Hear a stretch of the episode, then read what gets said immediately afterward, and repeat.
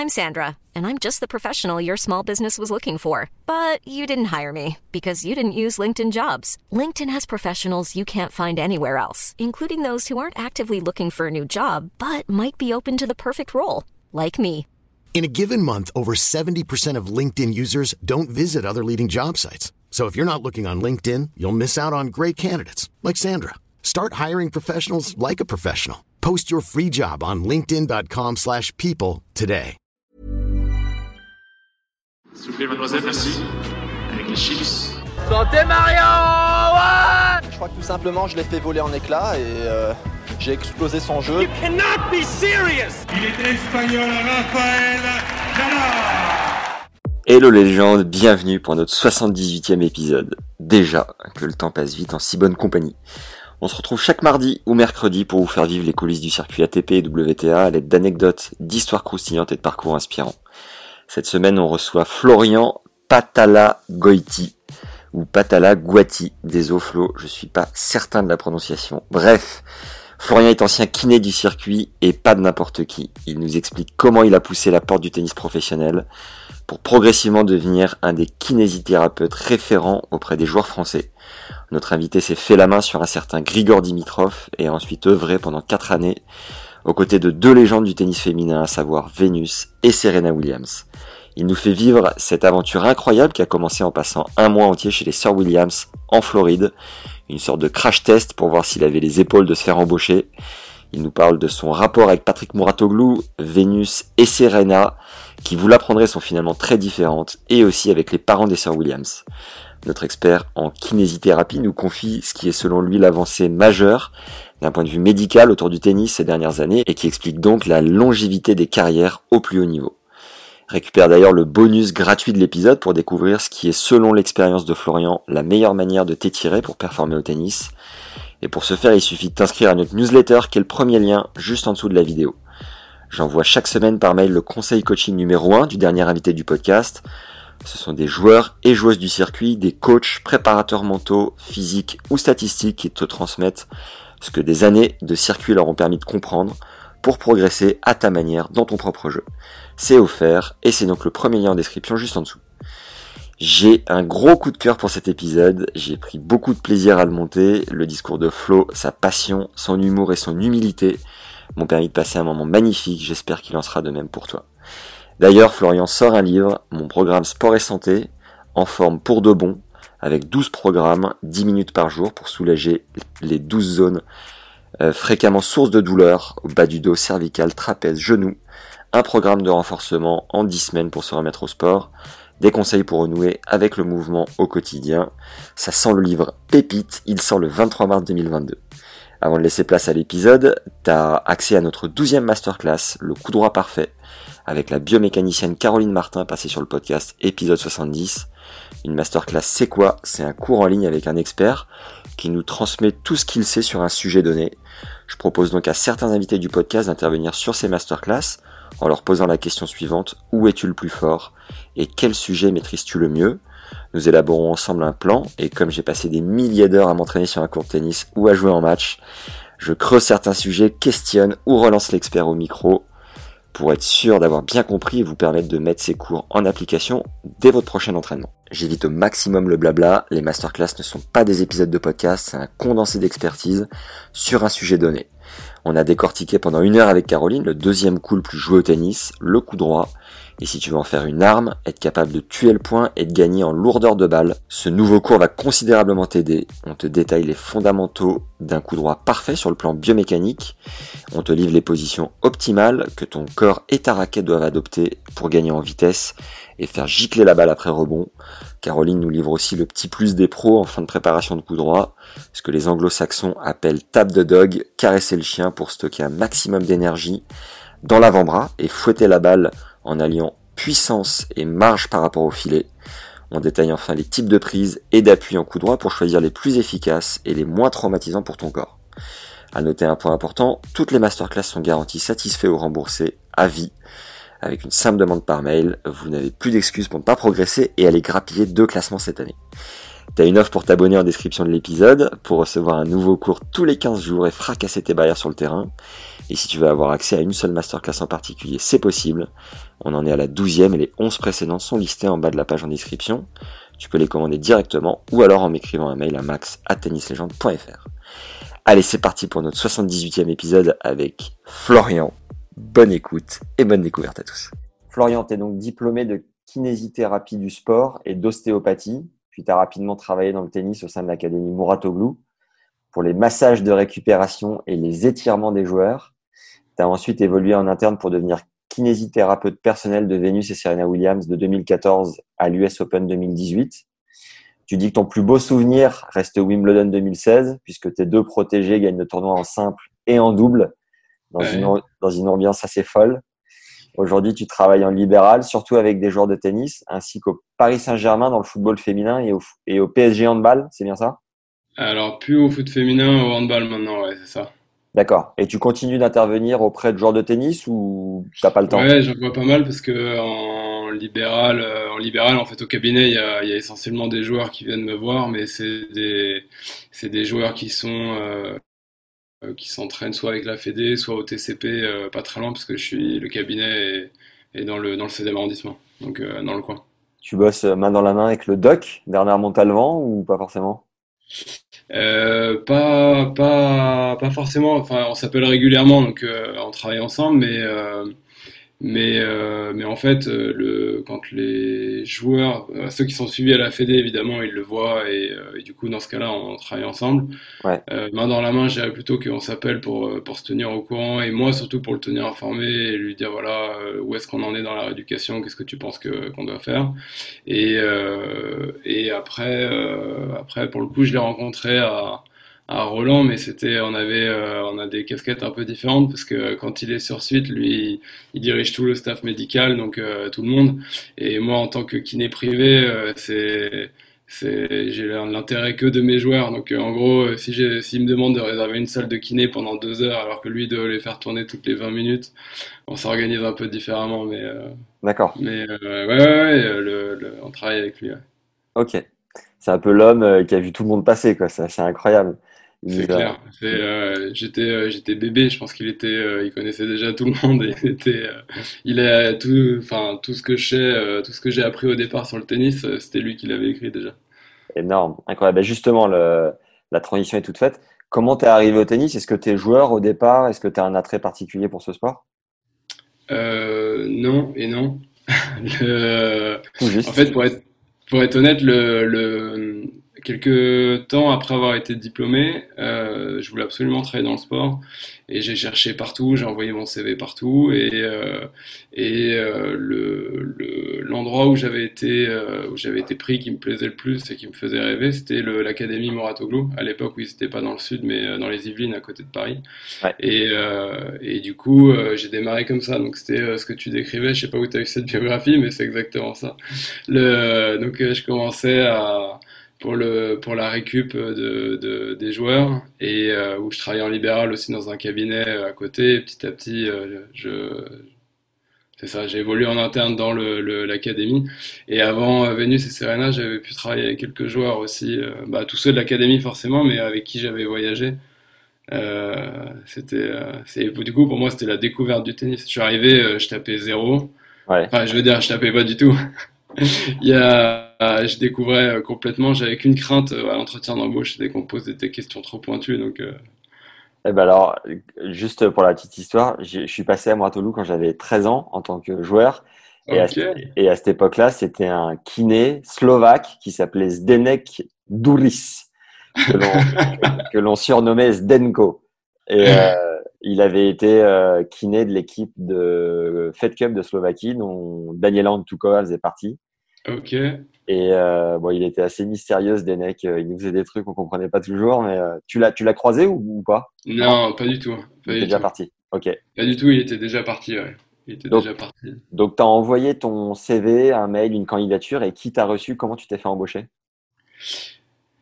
Euh, alors là, pour moi, c'était la quatrième dimension quand euh, quand j'ai commencé là-dedans, parce que le dans le dans le travail de kiné en libéral, c'est assez euh, bon enfant, c'est des petits cabinets, c'est des gens qui tiennent ça. En général, on est des petits groupes et on fonctionne vachement à à, l'affect, euh, un petit réseau de connaissances. Il y a un site euh, qui fonctionne et qui a quasiment le monopole pour, euh, pour dispatcher les, les boulots. Donc moi, je connaissais que ça. En plus, ça faisait pas longtemps que je bossais.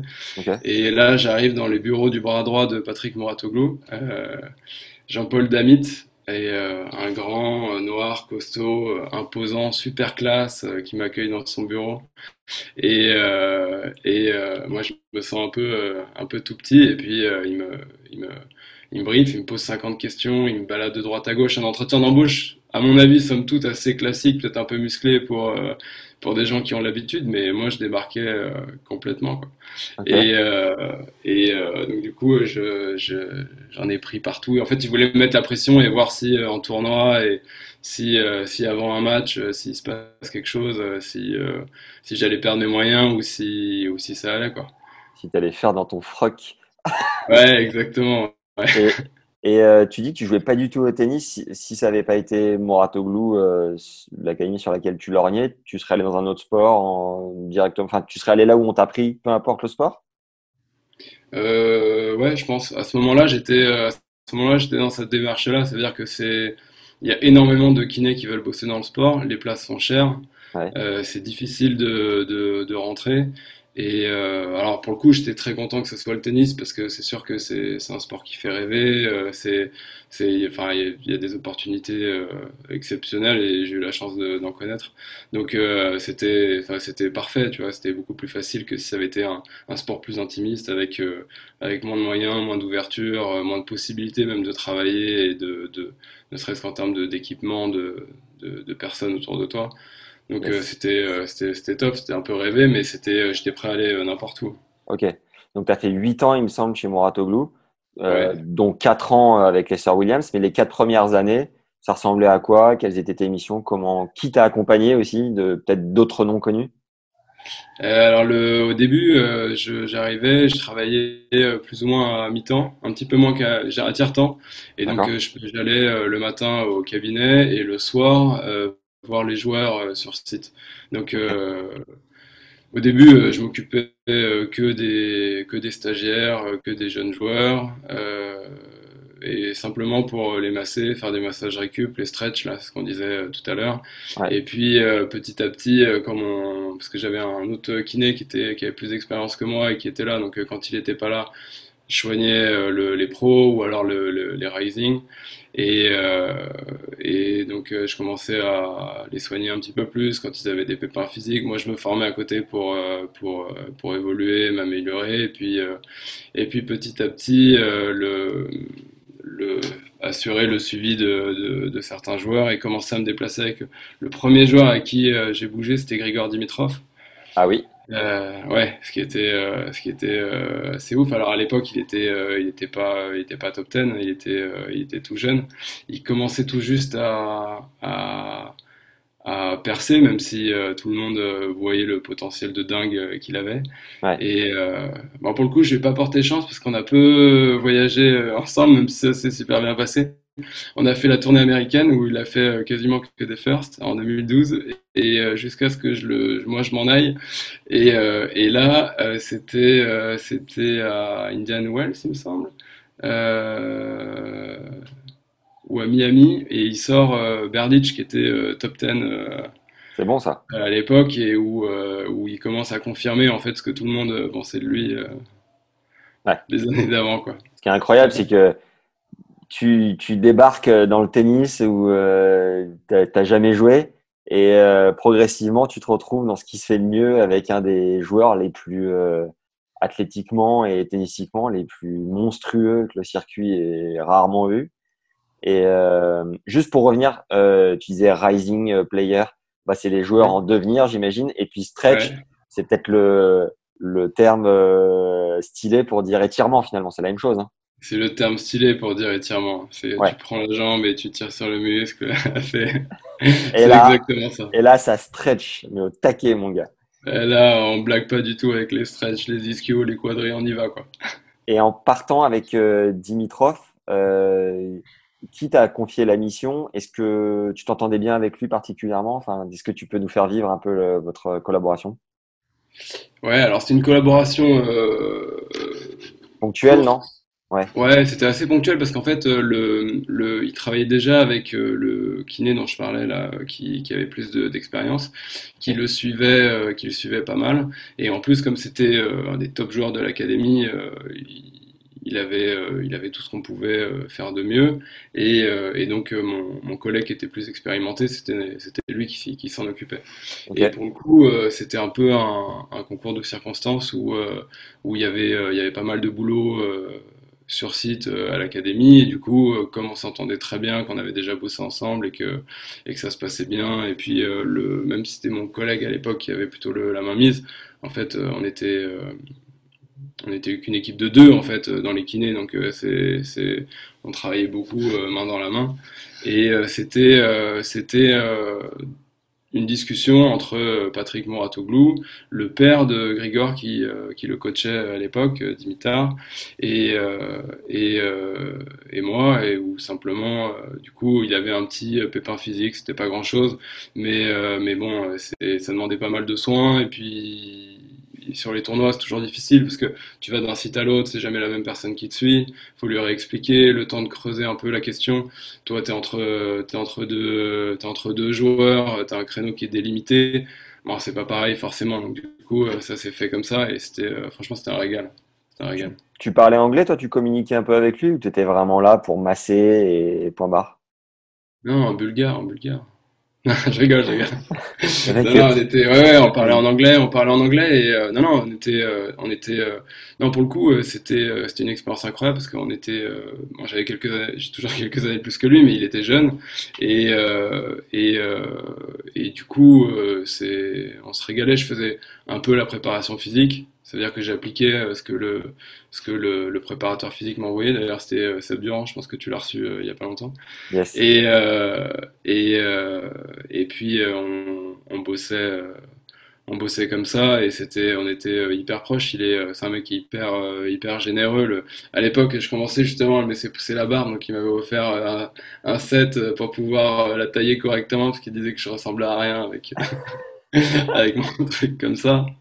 Euh, non, non, c'était, euh, c'était. Je pense que la relation était beaucoup plus que juste, euh, que juste masser, mais faut imaginer quand tu pars sur le circuit, euh, le, avant d'avoir un gros staff euh, étoffé, là, à ce moment-là, il était simplement avec son père.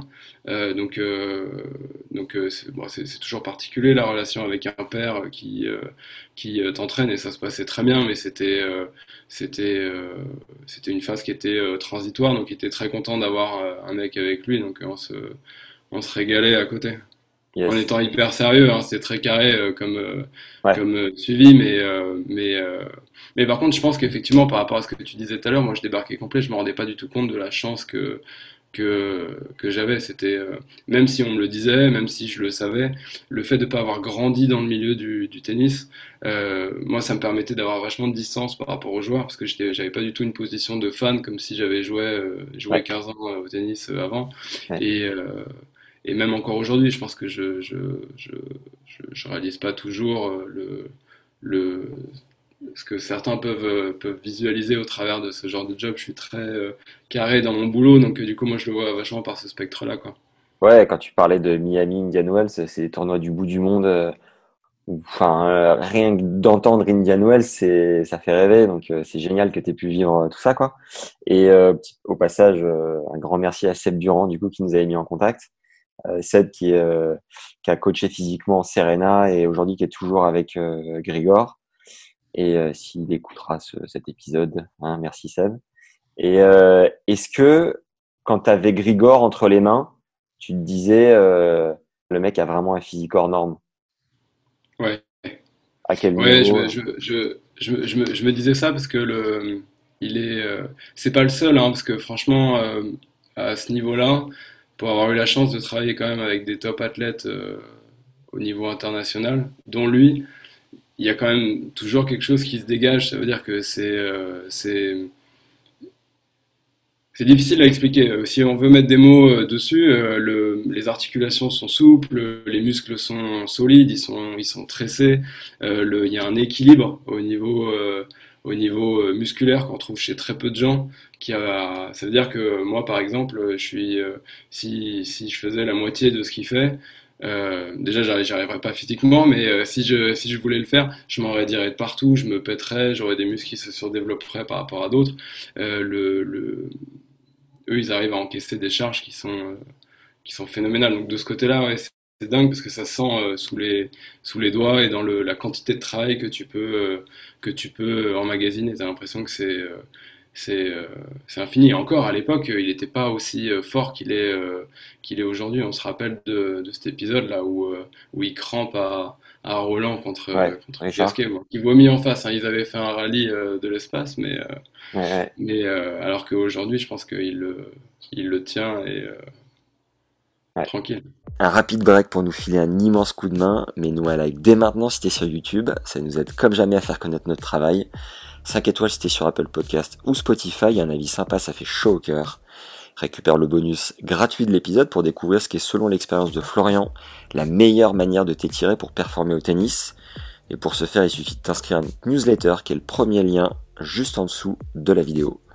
Et si tu veux faire du deuxième cool plus jouer au tennis une arme, t'as accès à la masterclass sur le coup droit parfait.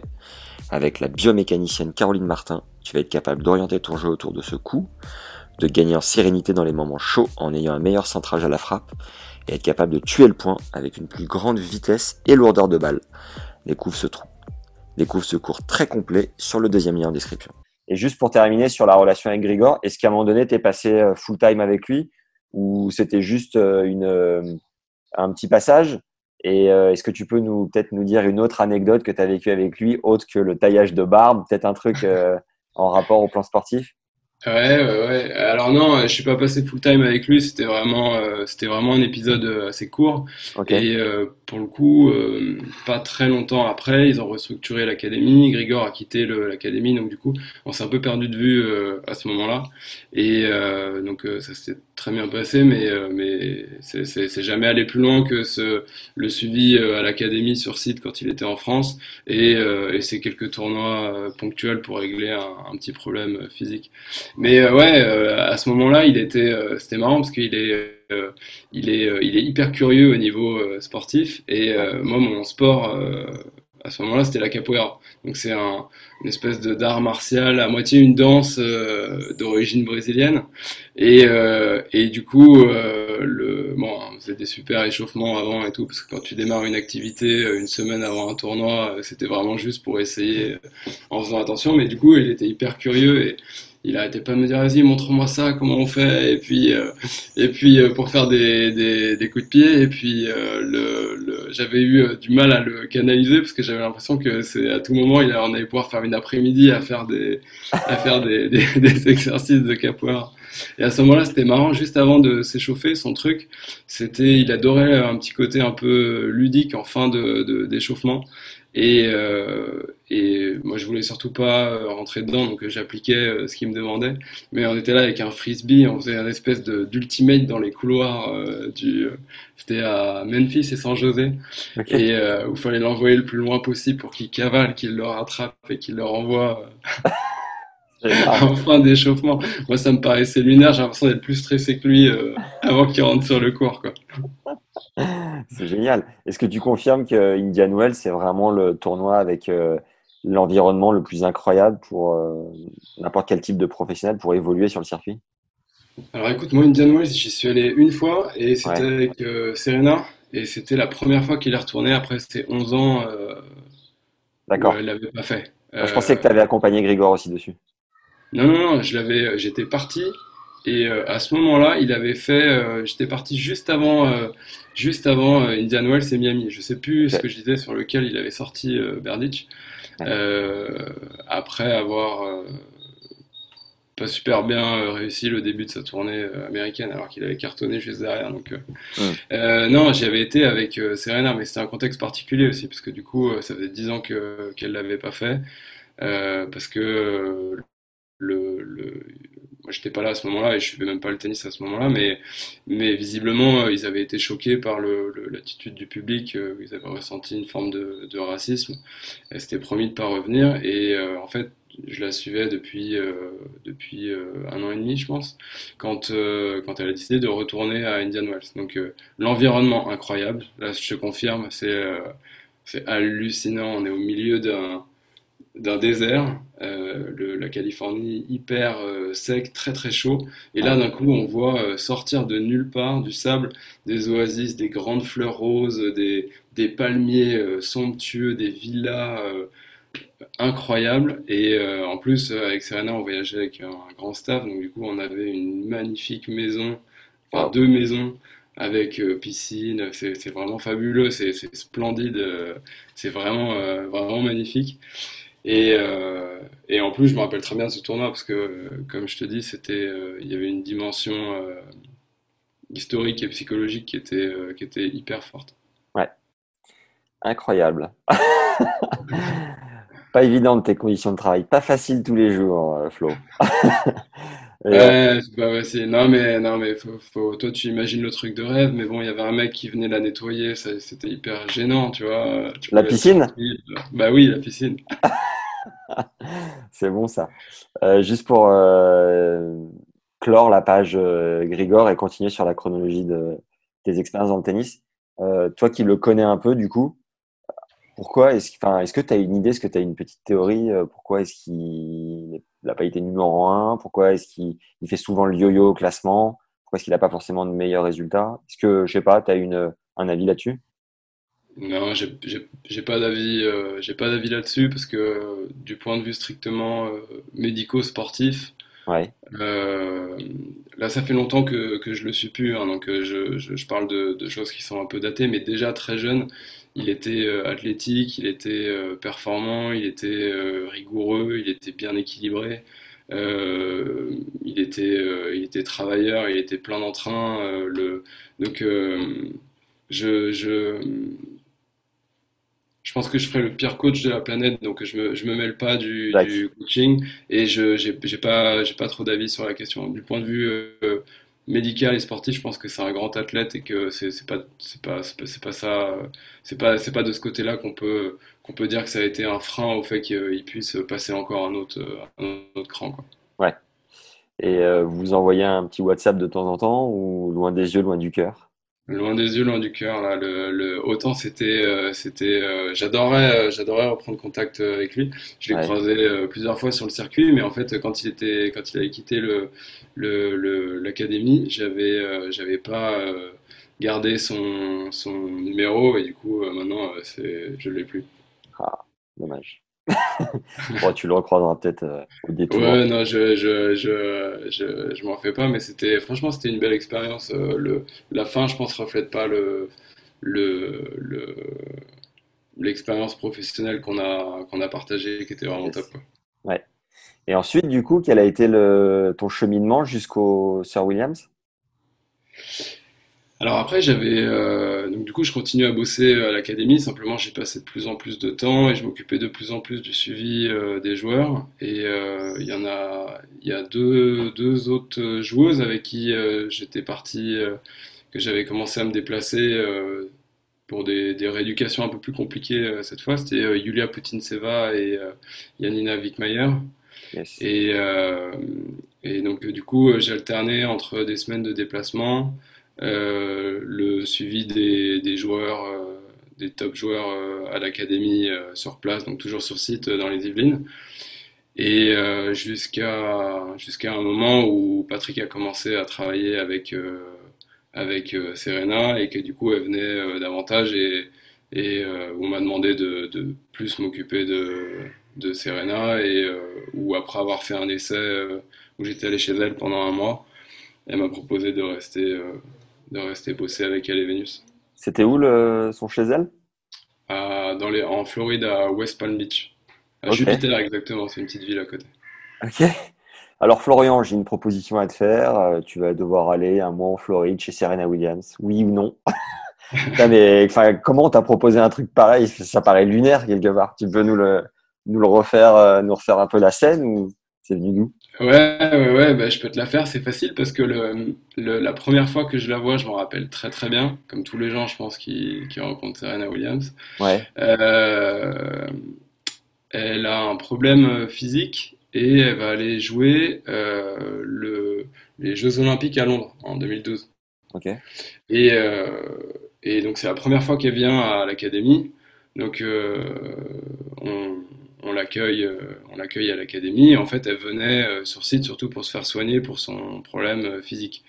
Et donc du coup, je, je, la reçois, je la reçois à la, à l'académie et un peu, un peu stressé. Son, son problème physique n'était pas était pas euh, particulièrement compliqué. C'était plus le personnage qui me qui me m'impressionnait et euh, et du coup euh, du coup elle arrive elle arrive dans la salle et et moi j'essaye de, de, de, faire le mec super super tranquille. au fond je le suis pas du tout.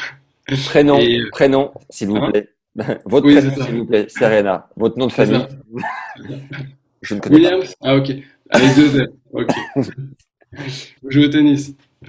Et, euh, et euh, ouais, en fait, c'est, ça se passe bien, mais c'était, euh, c'était, c'était très, euh, c'était très ponctuel. Ça veut dire qu'il s'agissait de s'assurer de son suivi pendant qu'elle était en France à ce moment-là, en attendant sa kiné. Elle avait une kiné qui la suivait partout. Et, et, et, elle avait un staff qui était, qui était, qui avait quasiment pas bougé depuis depuis hyper longtemps en fait. Euh, donc son père le, la coachait, elle avait son sparring, elle avait sa kiné et, euh, et elle avait son préparateur physique. Euh, vraiment, c'est, je pense que le, celui qui avait travaillé depuis le moins longtemps avec elle, ça devait être le, la kiné. Ça faisait déjà 6 ou 7 ans, je pense. Ah ouais. Donc, euh, donc c'était vraiment pour donner un coup de main euh, de manière euh, ponctuelle. Il y avait, il y avait pas, j'avais pas du tout, je, je, chantais pas du tout venir le truc où on pourrait se mettre à bosser ensemble. C'est elle qui t'a proposé non, directement Non, non, c'était deux ans. C'était deux ans plus tard. ah d'accord. Parce que le, le Patrick, donc le, le à ce moment-là, c'était le début de, de leur de leur association, de leur travail ensemble.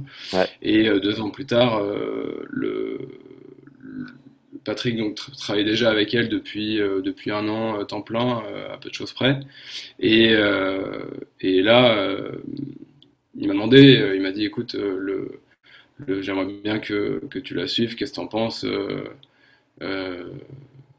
et j'ai dit écoute c'est moi c'est une opportunité incroyable dont tu me parles donc je, je évidemment que je suis partant. Euh, dis-moi, euh, dis-moi ce que je dois faire, euh, ce que tu attends de moi et et, et, on y va. Et il me dit attends, c'est pas comme ça que ça se passe. C'est Serena qui qui va choisir. Donc ce que tu vas faire, c'est que tu vas tu vas aller chez elle et tu vas passer un peu de temps là-bas. C'est c'était la pré-saison, donc c'était c'était plus tranquille. Et et puis après, tu tu verras ce qu'elle te dira quoi. Mais tu te dis quoi toi à ce moment-là? Tu te dis j'ai gagné à l'euro million? Euh, c'est oui, bien sûr. Franchement, je suis, je suis hyper excité, mais je me dis pas j'ai gagné à l'euro million. Ça veut dire que je suis, euh, je suis, euh, j'ai pas l'impression de partir en vacances. J'ai l'impression que je vais, euh, que je vais devoir tout donner pour montrer euh, que que que la meilleure joueuse du monde peut travailler avec moi et que et que j'ai pas à rougir de ce que de ce que de ce que je peux lui apporter porter, tu vois. Donc, euh, je, suis, je suis pas du tout dans un état euh, euphorique. Euh, oh là là, devinez quoi, je vais travailler avec Serena. Je suis, je suis, je plus que je suis hyper, hyper focus et même que ça me, que ça m'empêche de, de, de kiffer la situation. Quand j'arrive là-bas sur place, c'est, c'est elle et Vénus qui ont dû me mettre à l'aise parce que j'étais J'étais prêt à les, à les mettre sur la table de, kiné direct, à faire le bilan. J'avais qu'une hâte de, de, faire mes, de faire mon bilan, savoir euh, ce qu'on allait faire, dérouler mon truc. Euh. Et ça, elle ressemble à quoi, Savarac, en Floride? euh, Alors, elles ont déménagé depuis, mais c'était, c'était, c'est des, je suis pas sûr qu'on ait l'équivalent en France. C'est des, c'est des grandes zones qui sont hyper sécurisées, donc avec des vigiles et des des, des points d'entrée où tu dois montrer ta pièce d'identité. Si t'es pas euh, invité par la personne et que t'es pas euh, sur la liste, tu peux pas accéder déjà sur site. Et sur site, en fait, tu as, pas mal de, de, de maisons et euh, qui sont qui sont toutes euh, qui sont toutes très sympas. C'est un, environnement qui est hyper agréable, assez luxueux et et t'as toutes les meilleures conditions pour pouvoir t'entraîner. Tu as des, des cours de tennis, euh, tu as une salle de sport qui est, euh, qui est phénoménale. En fait, tu as, beaucoup de, as beaucoup de retraités qui vont là-bas, qui vont profiter euh, d'une retraite dorée en Floride et qui, qui veulent avoir des, des, conditions particulièrement agréables, mais c'est vraiment, c'est vraiment un petit espace, petit espace fermé, quoi, très protégé.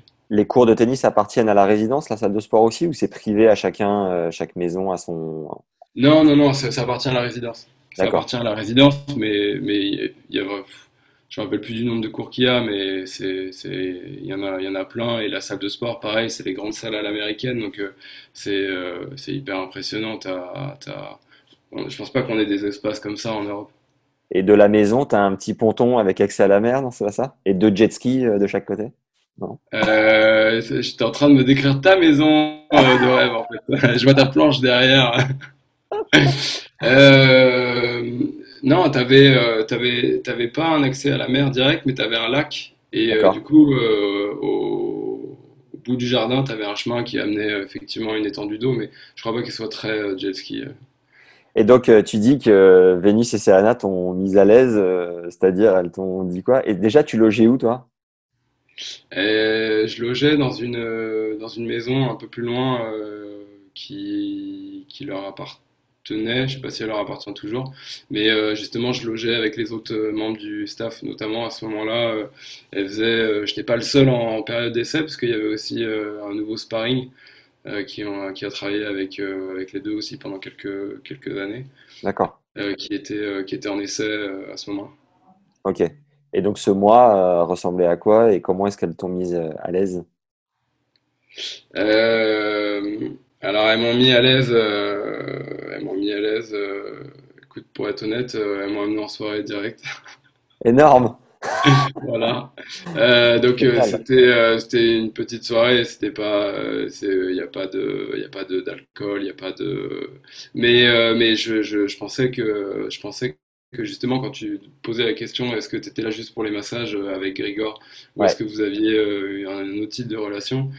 Euh, clairement, je vois que les, ce que j'ai appris, c'est que une des grandes parties quand même des, de la réussite entre euh, même un kiné, un coach c'est encore dix fois plus fort, mais même avec un kiné, c'est quand même d'avoir une bonne entente. Tu te retrouves 24 sur 24 euh, en, en, tournoi ensemble, donc il faut, faut que ça fitte un, un minimum. Et du coup, le, je pense qu'elle voulait voir un peu euh, qui j'étais, quoi. Donc euh, moi j'étais euh, parti sur un truc hyper professionnel. je, je m'attendais pas du tout à ce qu'elle veuille passer du temps avec moi. le, et en fait, sont arrivées, elles m'ont mis à l'aise tout de suite. Elles m'ont dit allez viens, tu viens avec nous. on sort, on va manger dehors, on va. on va se poser et ça a commencé ça a commencé comme ça quoi donc le baptême du feu était plutôt cool et ensuite ensuite c'était un mois de travail qui était euh, hyper intense. J'ai appris à comment est-ce qu'elle fonctionnait, à s'entraîner très tôt le matin, d'enchaîner avec le physique. Euh, et du coup, pour caler les soins soit l'après-midi, soit le soir, parce que même, euh, même en pré-saison, elles ont pas mal, de, pas mal de contrats, de sponsoring, de shooting photo, de choses à faire. Donc, on calait les, les séances de kiné là, où, là où elle, elle pouvait. Et, très, très, tôt le matin, c'est quelle heure? C'est Début de l'entraînement vers 9h en général. Parfois un tout petit peu plus tôt, mais. Ok.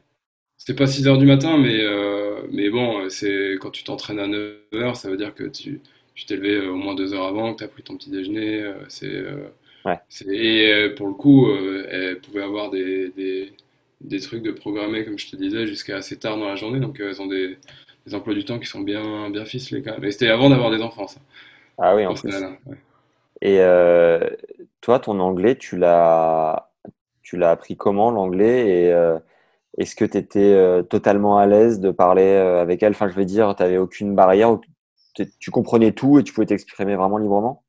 Ouais, quand j'ai commencé avec elle, ça faisait déjà quelques années, comme je te disais, que je travaillais à l'académie Moratoglou. Et à l'académie Moratoglou, en fait, on avait une grande partie des joueurs qui étaient étrangers. Et comme je parlais ni chinois ni russe, on parlait tous en anglais. Donc, euh, donc euh, ouais, le, le, en plus j'ai grandi euh, pas mal à l'étranger, donc pour le coup ça c'était pas c'était pas c'était pas un souci. Mais cela dit, euh, elles, elles apprennent le français aussi. Je sais pas si euh, s'il y en a qui ont déjà entendu les petites euh, interviews après Roland qu'elle donne en français. bon, parfois, elle est un peu prise par l'émotion et elle vient de finir son match. Donc, ça rend pas hommage à son vrai niveau de, de français, mais mais elle se débrouille pas mal. Hein. Yes. T'as vécu où à l'étranger, rapidement? Au Japon surtout. D'accord. Donc, elles font le tennis et le physique. Ensuite, tes soins durent combien de temps? Alors avec euh, avec Serena, c'était euh, les deux sœurs, c'est les opposés sur ce point-là. Ouais. Euh, Serena, c'était euh, l'efficacité. Donc euh, ça veut dire que on démarrait, elle me donnait à peu près euh, trois minutes pour lui dire combien de temps allait durer le- la séance. Euh, sauf si elle avait autre chose de prévu et qu'elle me disait voilà j'ai 30 minutes ou j'ai une heure ou peu importe. Elle me disait donc euh, j'ai voilà j'ai senti une pointe par exemple au pied, je sens un peu le- l'épaule, je suis un peu rouillé de la nuque, faut peut-être me débloquer euh, ici. J'avais trois minutes pour regarder rapidement et, et du coup lui dire bon bah le, le ça tac ça prend deux secondes, le pied ça prend deux secondes, ça par contre il me faudra au moins 30 minutes parce que le truc veut pas céder. Ouais. ok bon bah dans ce cas j'avais 35 minutes top chrono. Et au bout de 35 minutes, si j'avais pas fini, euh, c'était tant pis pour moi. Donc, euh, et comme elle, elle se connaît très bien, elle savait très bien que je pouvais pas non plus euh, gratter et lui dire, ah ben là il faut une heure. Elle m'aurait dit arrête Flo, je sais très bien que tu peux le faire en moins que ça. Donc euh, il y avait, elle c'était vraiment timé, il fallait être efficace et pas, pas passer trop de temps sur la table. Vénus par contre, elle, elle adorait passer du temps sur la table, donc elle pouvait, elle peut, si elle avait rien d'autre de, de programmé, on pouvait passer euh, trois heures, sachant que c'était entrecoupé, on, on pouvait manger un petit peu, euh, boire, euh, regarder, regarder une série, peu importe, mais le, le- le rapport au temps et au, au traitement était pas du tout le même, quoi. Ce mois, avec et chez elle, c'était une sorte de période d'essai? Ah, C'était clairement une période d'essai. C'était clairement une période d'essai. Je le savais, le savait, euh, c'était euh, c'était clair euh, pour tout le monde. C'est-à-dire que si ça se passait bien, on enchaînait tout de suite avec, avec la saison. Et puis si ça se passait pas bien, elle chercherait quelqu'un d'autre. Comment elles t'ont fait comprendre que c'était bon et, et quels étaient les, les- Est-ce que ton employeur reste Patrick ou est-ce que tu es directement en contact avec elle? Ça marche comment? Euh, non, mon, mon employeur, ça a toujours été euh, Patrick. Je travaillais euh, pour le, le- l'académie. Ouais. Et, euh, et si je pense hein, que si ça si ça s'était arrêté pour quelconque raison avec Vénus et Serena, j'aurais continué à travailler à, à l'académie, soit avec d'autres joueurs, soit sur le suivi sur site, mais mais je, je travaillais pour le, le- le- l'académie.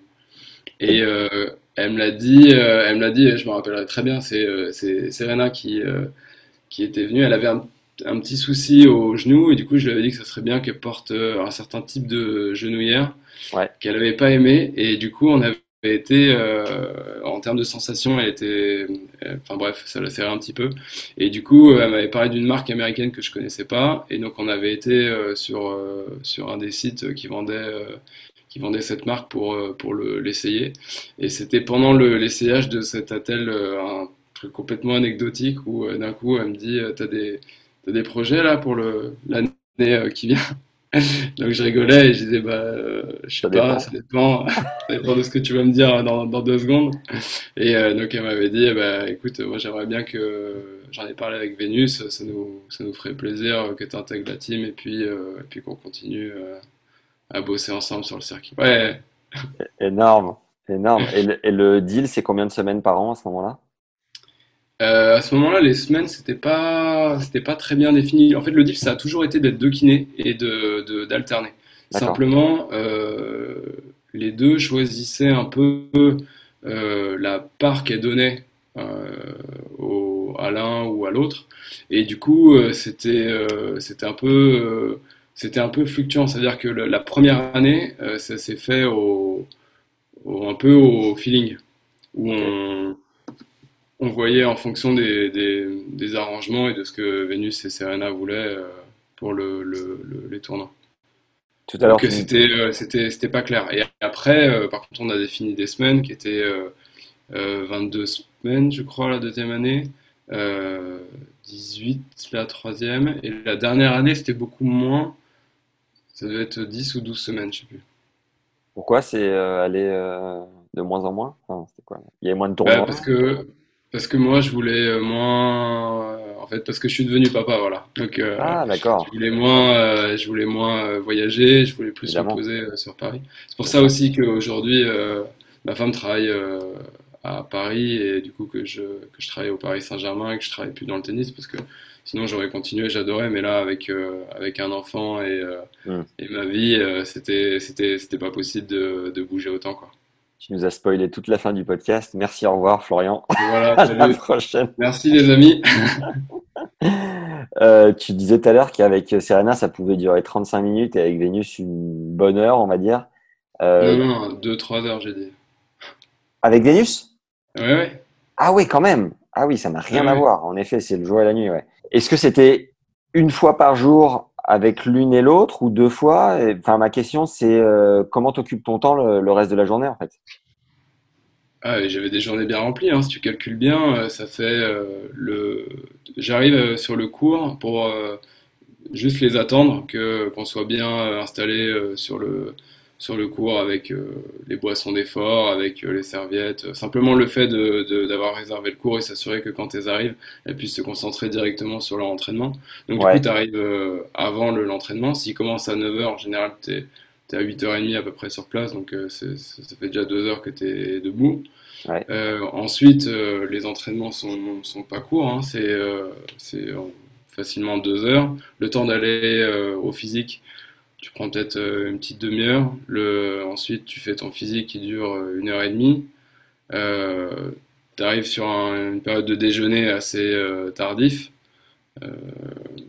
donc, si tu manges une heure, il est, il est 15 heures et après tu cales tes, tes deux séances, soit l'après-midi, soit le soir. Il y avait une séance par jour en moyenne. Il pouvait y avoir une journée qui sautait ou ou inversement de faire deux petites sessions euh, sur euh, une journée, mais globalement c'était toujours euh, une séance par joueuse et par jour. Donc tu rajoutes les, disons, on va dire les trois heures de séance en moyenne sur l'après-midi, le, tu as une journée complète de, de 7 heures. Et, et, ça pouvait être plus tard, c'est-à-dire que c'est ce que, ce que je disais tout à l'heure, en fonction de, des impératifs qu'elles avaient professionnels, ça pouvait être décalé au soir. Ouais. Donc ça, c'est, en fait, ça faisait des journées assez, euh, assez à rallonge. Il y avait des périodes de creux hein, entre, entre, les, entre les, tout ce travail, mais, euh, mais euh, c'était des bonnes journées. C'était pas, tu fais pas 30 minutes de séance et après tu as 23h30 à combler à côté. Quoi. Dommage. ouais, franchement, je me serais pas senti vraiment faire partie du staff. Je pense si, si tu fais que le boulot sur table et tu la vois jamais jouer. Et c'est vrai que j'occupais totalement euh, la partie terrain et, euh, et c'est vrai que enfin, on pourrait imaginer que c'est le coach qui gère un peu plus la partie euh, logistique du terrain avec les boissons, tout ça. Et le parti pris, si je comprends bien, de, que toi, tu sois partie prenante de toutes ces étapes, le terrain, le physique, partager peut-être même le repas et puis derrière la séance, c'est que, je sais pas, de voir l'athlète évoluer, tu tu, peux un peu mieux appréhender après les sessions, enfin les séances de. Ouais, en fait, en fait c'est ça. Alors, je n'ai pas dit que je m'occupais de la partie terrain. Le, le juste que j'ai ramené les boissons d'effort euh, et les serviettes. Mais, mais par contre, euh, ouais, c'est un peu, c'est un peu le, c'est un peu l'idée. Ça veut dire que tu vois bien quand tu as, un joueur sur, euh, un cours, l'intensité, l'énergie qu'il dépense, même si tu la quantifies tu vois, euh, tu vois son, état d'esprit, comment, à quel point est-ce qu'il se donne. Euh, toi, tu sais ce que tu as en tête comme exercice euh, à faire en termes de prévention. Tu sais ce que le préparateur physique veut bosser. Très rapidement, tu peux corriger le tir sur le terrain. Mettons que par exemple, ça soit un jour où justement en termes de, de timing, d'œil, de coordination, ça rentre vachement bien sur un coup qui avait un peu plus de mal à rentrer ces derniers temps. tout d'un coup, l'entraînement est, est allongé et l'intensité elle augmente de x2 par rapport à ce que tu avais prévu. Mm. On s'accorde tout de suite avec le préparateur physique. Quand tu vas dans la salle, c'est hop, on change de, de, programme par rapport à ce qu'on avait, ce qu'on avait prévu. Et je sais que je vais faire beaucoup plus de récup derrière et qu'au moment où elle va me dire euh, en 30 minutes, je vais dire non, là, il faut qu'on fasse au moins une heure parce que le regard, comment tu t'es donné ce matin euh, sur le cours, euh, c'est. Et inversement, parfois où tu sens que c'est c'est c'est pas le moment, c'est pas le lieu, il euh, n'y a pas il a pas d'intérêt à la mettre dans le rouge à ce moment-là ou ou qu'elle est déjà euh, vachement bien, elle arrive à faire des des exercices où tu mesures la fréquence cardiaque qui augmente pas du tout par rapport à ce qu'elle fait d'habitude. Tu vas pas faire de récup, tu, tu vas écourter au maximum pour la laisser tranquille. Donc c'est Moi, je pense que c'est important et que c'est ce qui te permet, à force avec le temps, de vraiment connaître ton joueur et de pouvoir faire le truc vraiment bien, quoi. D'individualiser ton contenu, en fait. Ouais. Je crois que c'est un épisode avec Sam Sumit, le coach qui a eu pas mal de, de femmes de joueuses euh, qui disait qu'il euh, était évidemment euh, vachement en contact avec avec le kiné ostéo parce que le joueur ou la joueuse se confie pas mal à ce moment-là. Tu confirmes que tu sentais que tu faisais partie un peu de bah, du confident qui pouvait derrière faire comprendre à l'entraîneur l'état d'esprit de ta joueuse ou ce genre de, de démarche? Ouais, et puis je dirais même plus que faire comprendre, ça veut dire que c'est c'est, euh, je pense que tout le monde, naturellement, une fois que tu euh, que, que as confié ton corps à quelqu'un qui est en train de te mobiliser, te manipuler, te masser, c'est un temps euh, calme qui pousse à, à te livrer. Et ça, tu l'observes chez les athlètes, mais, mais pas seulement, et chez, chez, tout le monde. Et en plus, les athlètes, c'est vrai qu'ils sont soumis à certaines pressions, il y a toujours du monde autour, c'est c'est effectivement un moment où vraiment le, les athlètes se livrent assez facilement sur des, sur des trucs qui sont, euh, qui sont assez euh, personnels. Après, c'est il y a des trucs qui font partie du secret médical de toute façon. C'est-à-dire que même quand tu es kiné et que tu soignes juste une contracture, tu es couvert au secret médical comme, euh, comme n'importe quel professionnel de santé pour des pathologies plus graves. Donc du coup, tu, tu, vas pas dire ce que, ce que le joueur t'a dit, mais par contre, effectivement, ça veut dire que pour le coach, tu peux faire relayer des informations, et inversement, il y a des joueurs qui le savent très bien aussi, que ce qu'ils vont dire au kiné, ça va remonter euh, au coach. Donc, euh, le, le c'est un, c'est un, c'est un, un outil, je pense, assez, euh, assez efficace, à la fois de manière tacite, et puis de manière complètement transparente aussi, quand le joueur dit euh, franchement euh, je suis, je suis cramé, j'en peux plus, euh, bon bah, tu, la chose c'est que tu vas le dire, tu vas dire écoute, fais ce que tu veux, mais elle était, cramée effectivement physiquement, je sens bien que c'est pas pas la même chose que d'habitude Et donc logiquement après vous partez sur vos premiers tournois, comment c'était lesquels les tout premiers tu faisais partie de la structure? Qu'est-ce que tu ressentais? Parce que tu dis que c'était une grosse équipe, donc c'est un gros noyau qui bouge à chaque fois. Qu'est-ce que tu ressentais, toi? Et c'était où? Comment? Alors, moi, c'était vraiment la quatrième dimension, parce que c'était sur une euh, compétition que je connaissais pas, qui était le l'IPTL. Euh... Ah oui, en Inde, ouais. Ouais. Euh, alors, euh, au début, la première partie où on y va, c'est pas en Inde, on est en Indonésie. On est non. Non, non, non, on est aux Philippines. On est à Manille. Et on fait partie, on arrive et le, on me donne un t-shirt des Singapore Slammers. et, euh, et, en fait, on est, euh, on est avec euh, Agassi, on est avec Kyrgios, on est avec Berdych. Euh, c'est, j'hallucine, j'hallucine complet. Et pour le coup, bon, c'était comme, comme c'était pas un tournoi, on n'était pas avec le coach, on n'était pas en, en staff complet.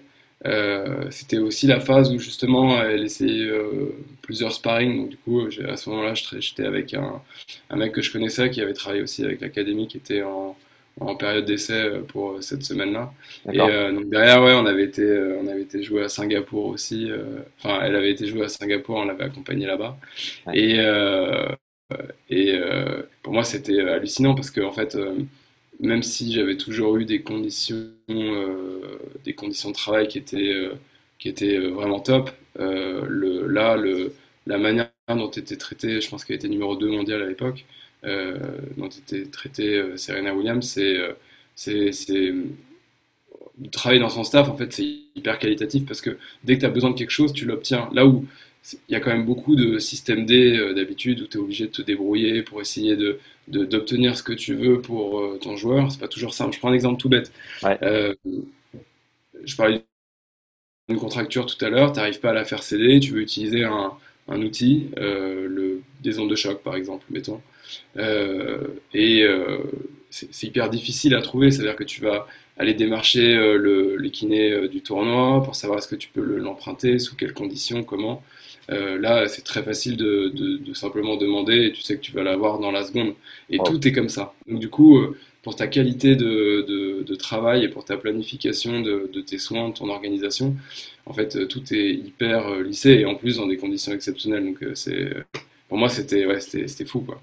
Ouais, juste pour euh, planter le décor, l'IPTL, c'est le, le circuit euh, exhibition de fin de, d'année euh, qui a duré trois ou quatre, trois saisons peut-être, quatre saisons, je sais plus, où il devait y avoir des, des millions de dollars en jeu, donc les, les conditions devaient être exceptionnelles en termes de confort et tout. Est-ce que tu as une anecdote ou deux avec André Agassi ou les années d'après, je sais pas, tu as des trucs qui te restent en mémoire de dingue?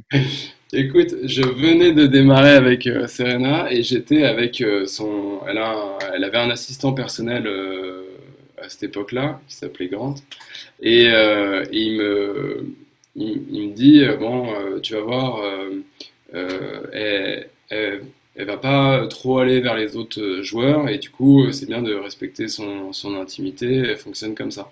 Ok, Moi, c'est la première fois qu'on allait. Enfin, je l'avais déjà vu évidemment sur le circuit, c'est, mais, euh, mais justement de, de manière assez euh, distancée. Et tout d'un coup, tu fais partie de son staff alors que tu la connais très peu. Donc la situation est hyper particulière. Donc du coup, comment te com- comporter? Est-ce que, euh, est-ce que tu, tu, tu mets un peu de distance? Est-ce que tu favorises les contacts? Ça, c'est un peu la personnalité du joueur. Ouais. Et, euh, et donc il me dit ça, donc je m'attends à, à tracer direct euh, à l'hôtel, machin. Et elle, il devait y avoir des vidéos euh, sur YouTube, et elle se met à, à danser comme ça, avec tous les autres joueurs de, de, de l'équipe, et à faire le, le- une danse mais exceptionnelle où elle est en train de faire du hip-hop euh, par terre. Et, euh, et euh, avec la musique à fond. Et je, je suis mort de rire avec Kyrgios qui est explosé à côté. Et je me dis putain c'est me raconte n'importe quoi et en fait effectivement c'était un épisode qui était relativement euh, hyper rare et, euh, et remarquable mais c'était euh, on avait commencé comme ça donc ça avait bien fait marrer j'avais j'avais dit à Gant tu t'es bien foutu de ma gueule en fait Et c'était vrai, il s'était foutu de ta gueule ou? Non, non, non, il était hyper, euh, hyper sérieux Lui, il Ouais. était, euh, il m'expliquait comment ça fonctionnait. Simplement, euh, c'est, elle avait, je pense, que c'était une musique qu'elle avait bien aimée, ça l'avait fait marrer. Elle adorait l'ambiance de l'IPTL. Il y avait beaucoup moins de, de, de pression, donc euh, elle, s'était fait plaisir, quoi. C'est juste, c'était, c'était tombé genre 10 minutes après notre conversation. Et Agassi, Kyrgios ou euh, les autres joueurs, tu as eu quelques échanges avec eux ou t'es resté très focus euh, Non, non, non. Je suis, euh, je suis déjà de manière générale, je suis, je suis très discret dans mon travail et en plus, je, je, je démarrais tout juste ce nouveau boulot. J'étais pas, j'étais pas du tout là euh, pour euh, pour discuter avec personne. euh, Je, non, j'ai, j'ai, non. Quelque chose me dit que t'as pas Et fait le bonjour, et- hein? Ouais, c'est ça, pas du tout. Ok. Euh, quels ont été, je sais pas, les premiers euh, piliers qui ont été placés dans votre collaboration, les moments où tu t'es dit ça y est, je fais vraiment partie de la team? Euh, ça a été quoi le, je sais pas, l'évolution, le ciment qui vous a un peu lié quoi au fur et à mesure? C'est une bonne question. Euh, Je pense que ça s'est fait euh, de manière assez euh, naturelle et progressive.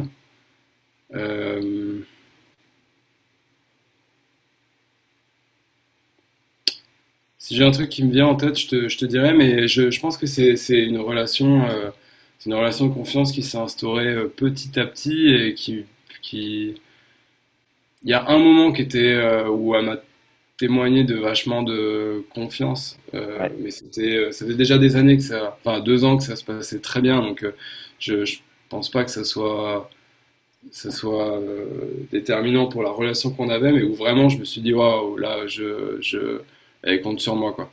Le, j'étais, euh, j'étais, euh, elle était à l'US Open et en fait on, on tournait justement euh, avec le deuxième kiné là, ce que je te, ce que je te disais. Et à ce moment-là, c'était c'était une kiné américaine avec qui elle travaillait. Ouais. Et, et elle est à l'US Open. Et en fait, elle a un petit problème à l'épaule. Elle n'arrive pas à servir. Et le, l'US va démarrer dans 10 jours, je crois. ou 10 ou 11 jours.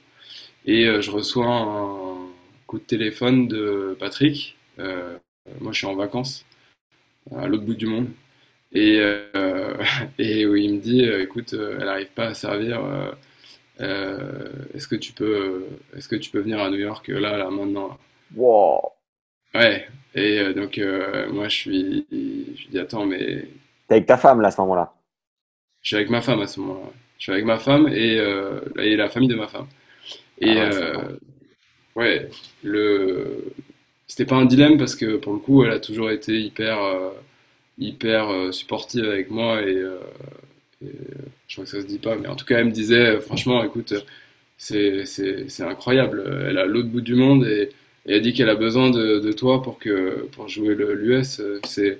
Euh, on partira en vacances juste après l'US, t'inquiète, tu vois. et, euh, et du coup, euh, du coup je pars et on arrive à régler le, le, le, problème. Elle arrive à servir à 100% quand elle démarre l'US. Mais le moment où je suis dans l'avion, je me, je, me dis putain, mais c'est incroyable qu'elle me fasse confiance à ce moment-là parce que ça se trouve, je vais arriver, le truc peut effectivement pas être réglé euh, tout de suite et, et en fait, je, je, je, viens pour rien quoi.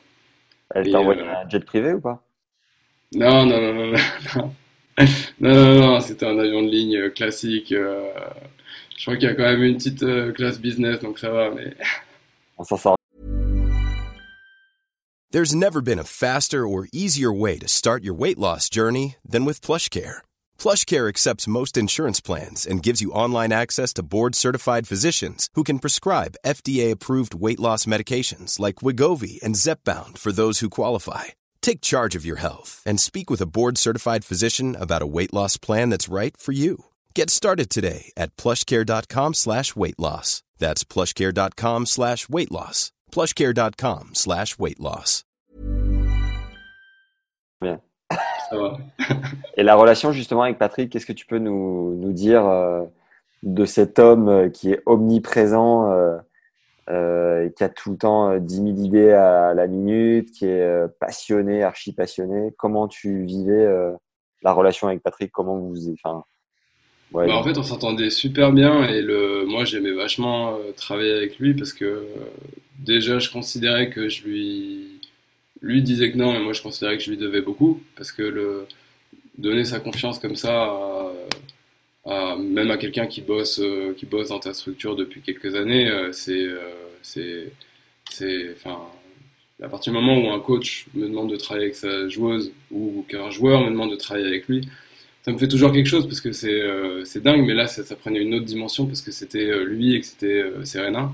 Ouais. Et euh, donc, donc je, je, suis hyper, je me sens redevable pour ça de, de, sa confiance. Et ensuite au quotidien, pour moi c'était un kiff parce que le, il a une, il a une personnalité où il te, il te galvanise un peu, c'est-à-dire que tu peux l'aimer ou tu peux le détester. Je comprends très bien parce qu'il a une personnalité qui est, qui est très marquée. Donc comme tous les gens qui qui qui ont des idées bien arrêtées et un, caractère bien trempé, qui adhèrent ou qui adhèrent pas, et du coup, c'est, les gens sont, sont, sont, très catégoriques dans leur point de vue. Mais, mais moi, j'adorais bosser avec lui, c'est-à-dire qu'il il me sortait ce que j'avais de meilleur, il, il avait toujours le, la pêche, euh, il, était, euh, il était, avec tout ce qu'il avait à gérer, mais il m'écoutait toujours à 100%, euh, il me faisait confiance, donc il, il, appliquait mes recommandations dans la mesure de ce qui était possible sportivement. Enfin, c'était franchement, c'est, enfin, moi, j'adore bosser avec lui. Ouais. ce que j'ai. Même maintenant, enfin, je veux dire, je suis, je suis, je le, je le, ouais, il y a. Vous restez en bon contact, ouais. Ouais, ouais, ouais, on reste en très bon contact. En général, quand, euh, quand il a quelqu'un qui a besoin de, de soins euh, à Paris, il me les envoie. Donc, D'accord. Donc, on reste, on reste pas mal en contact. C'est bon ça. Tout à l'heure, ce que je précisais dans, la, dans ta présentation, tu dis que le, le moment euh, le plus fort émotionnellement et peut-être ton plus gros souvenir sportif, c'est euh, la victoire à, à WIM en 2016, a priori. Est-ce que tu peux nous faire revivre cette quinzaine absolument incroyable en termes de succès, euh, puisqu'elles ont tout gagné, tout simplement? Elles ont tout gagné. Elles ont tout gagné. moi, c'était la première fois que j'allais à Wimbledon. ah ouais? Ouais.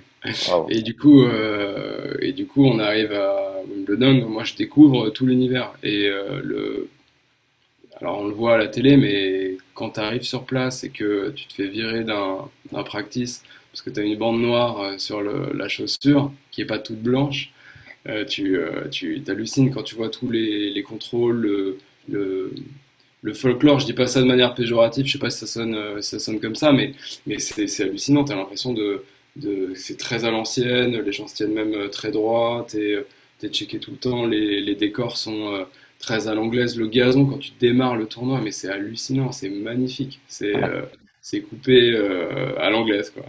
Et donc on arrive là-dedans, on, on, est dans le village de, de Wimbledon qui est qui est à petite heure du centre de, de Londres.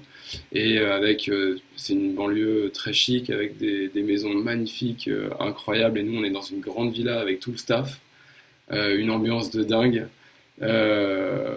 et, et on, il se passe un truc. Il y a, parfois, euh, quand tu arrives à un tournoi, tu as, une énergie qui est, euh, qui est top. Alors, c'est facile à dire rétrospectivement, mais tu arrives, tu, sens que tout le monde est galvanisé, tout le monde est concentré, tout le monde est sur son objectif.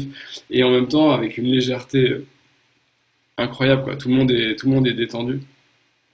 Et euh, effectivement, euh, bah, ça passe les tours, ça passe les tours, ça passe les tours. Et, et, et à un moment donné, bah, elle gagne en simple, euh, Serena, en double avec euh, Vénus. Et, euh, et là, moi, j'hallucine complet parce que tu, tu, tu te retrouves dans les couloirs de, de Wimbledon juste après l'avoir vu depuis le box et qui vient, qui te prend dans les bras. Et, et, et après, on avait été dans un.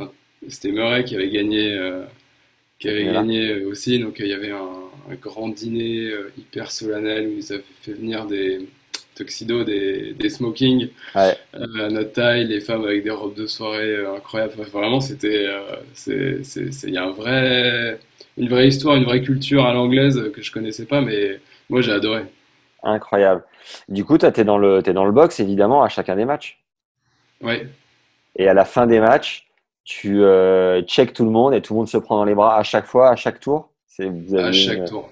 À chaque tour. Ça, ça m'a toujours euh, fait halluciner parce que dans la vie de tous les jours, euh, monsieur, madame, tout le monde euh, se check et se prend rarement dans les bras avec autant d'intensité que dans le sport de haut niveau. Quoi. Tu vas faire ça pour un mariage, tu vas faire ça à des, à, des événements hyper rares et les émotions que tu ressens en tant que sportif hein, ou encadrant du sportif, je trouve ça incroyable. Et euh, autre chose, tu, parlais de la maison. Euh, à, WIM, c'est justement une des particularités, c'est que les, athlètes louent des maisons. D'ailleurs, dans la biographie de Nadal, Rafa dit que de temps en temps, il cuisine lui-même pour se détendre, il cuisine pour tout son staff. Vous, vous aviez un chef, vous aviez un truc comme ça, non? Euh, Alors, elle avait la plupart du temps, elle avait un chef. Je pense je pense que en 2016, à ce moment-là, euh, en milieu d'année, elle n'était pas là. Elle n'était pas là. Il y en avait souvent, mais c'était euh, c'était euh, c'était pas tout le temps. Donc t'en filais pour t'habiller et t'allais au fourneau? Franchement, vous ne pas pour personne parce que c'est c'est pas Jojo. Ça va vite être des pâtes pesto trop souvent. Ah, non, je pense qu'on je pense que on, se faisait livrer, euh, on se faisait livrer des trucs. C'était plutôt euh, ça. Et pour l'émotion, euh, c'est vrai que c'est un truc de dingue parce que le, sport, je pense que ça procure des émotions que effectivement tu peux avoir dans peu d'endroits. Ça veut dire que le sportif le premier et comme tu disais les encadrants derrière, tu mets tellement de, d'énergie, tu mets tellement de temps, tu, comptes pas tes heures parce que tu tu vises un objectif, donc à chaque fois que tu te rapproches, bah, c'est, un peu physique, quoi. Tu es, heureux, et en fait, comme on est tout le temps euh, ensemble et qu'on a le même objectif, c'est un peu. Euh, ouais, je pense qu'il ne doit pas y avoir beaucoup de, beaucoup de métiers qui, transmettent autant d'émotions comme, euh, comme le sport. La soirée dont tu parles à la fin, c'est la soirée des champions. Je ne sais plus comment ils l'appellent, la player. Ouais, je crois que c'est ça. Soirée des champions, ouais. Et... Ouais, dis-moi, pardon. Non, non, je pense que je pense que c'est je pense que c'est dans, dans un, bâtiment qui est splendide. C'est on dirait une église, tu vois. C'est euh, c'est hyper grand et le plafond il doit être à 50 mètres. Peut-être que ça peut-être que ça change d'une année sur l'autre, je sais plus. Pierre Hugerbert nous, nous a raconté celle où il a gagné ah, euh, il a gagné le double avec euh, Nico Mahu. Ouais. Et bah, c'est une, une, des soirées les plus folles, je pense, du circuit. Enfin, en termes de prestige, en tout cas, pas en termes de, de débauche, évidemment.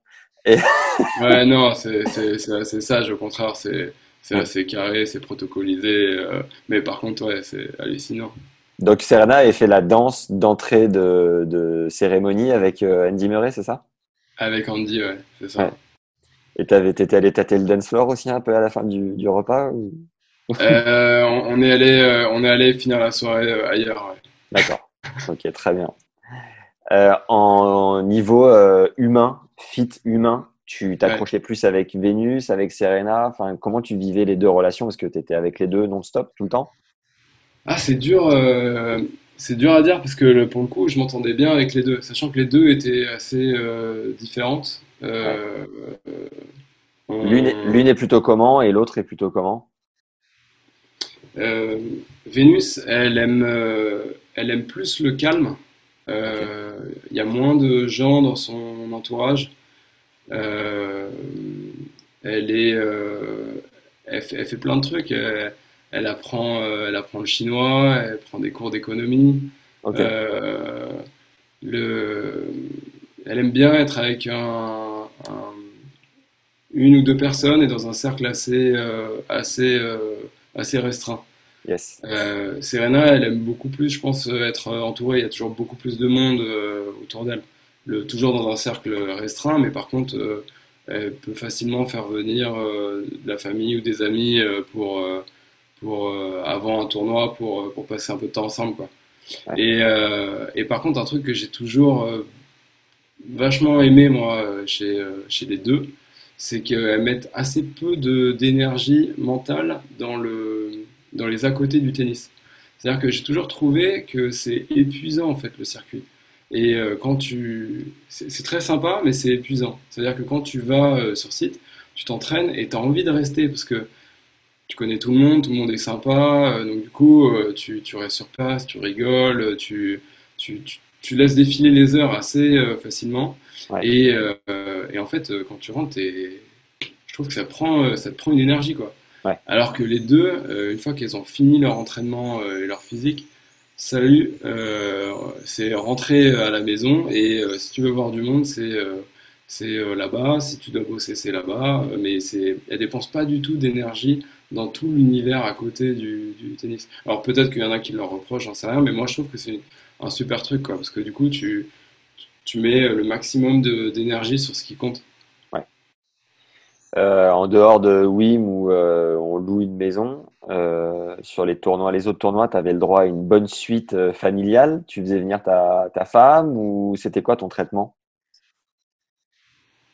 J'étais très bien traité. le, j'avais, en fait, la plupart du temps, j'étais dans le même hôtel que Vénus et Serena. la plupart du temps. Donc, même si j'ai la plus petite chambre de l'hôtel, c'est monstrueux.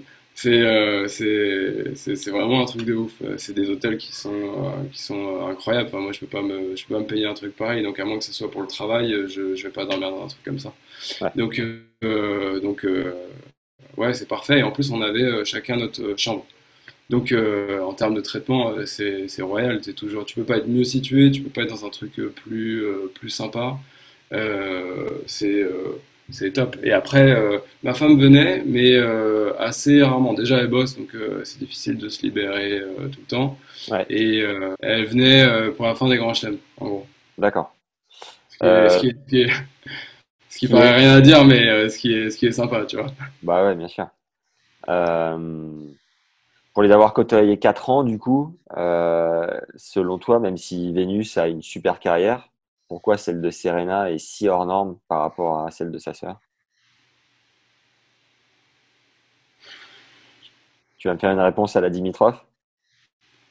Parce que tu m'as pas trouvé honnête avec Dimitrov? Ah non, non, non, c'est pas, pas ce que je dis. C'est que Dimitrov, tu m'as dit non, voilà, moi je reste sur le côté médical, plus je vais pas trop euh, aller ouais. la carrière ou quoi. Mais est-ce que euh, tu as, euh, je sais pas, une, une sorte d'intuition vis-à-vis de la carrière de Serena, les accomplissements Non, euh, je, je, je, pense que, je pense que Serena devait être encore meilleure que, que Vénus et que, et que peut-être que le fait d'avoir une grande sœur qui devient numéro un mondial et que tu as grandi et que tu as joué avec elle et que tu sais que tu peux l'accrocher, peut-être que ça te donne un petit quelque chose en plus, tu vois.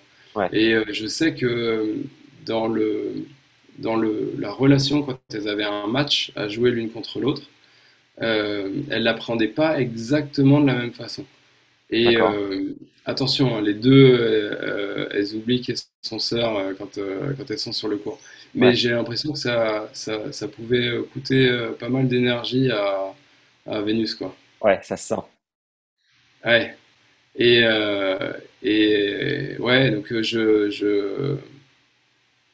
peut-être que c'est simplement ça, hein, que Serena était, était meilleure et, et sûrement qu'elle n'aurait pas été aussi bonne sans Vénus, mais qu'au fond, elle a été numéro un mondial le plus longtemps et, et qu'elle a gagné plus de titres parce qu'elle était plus forte. Quoi. Ouais. Euh, à savoir aussi, je sais encore plus plus c'était encore plus forte. À, sa- ouais, à savoir aussi, euh, je sais plus si c'était dans la biographie ou dans le documentaire sur Serena, euh, il était raconté que elles avaient également deux ou trois sœurs, c'est ça? Ouais. Deux ou trois autres sœurs, et que le papa avait essayé en amont, avant, avant elle, parce que c'est des sœurs aînées, je crois, de, de les former au tennis, que ça n'avait pas marché et que finalement ça avait pris avec Vénus et Serena, mais qu'il y en avait deux avant euh, qui avaient un peu. euh, Écoute, et ça, je vais te dire, pour moi, c'est un mystère parce que le, le, elles en parlent pas euh, beaucoup.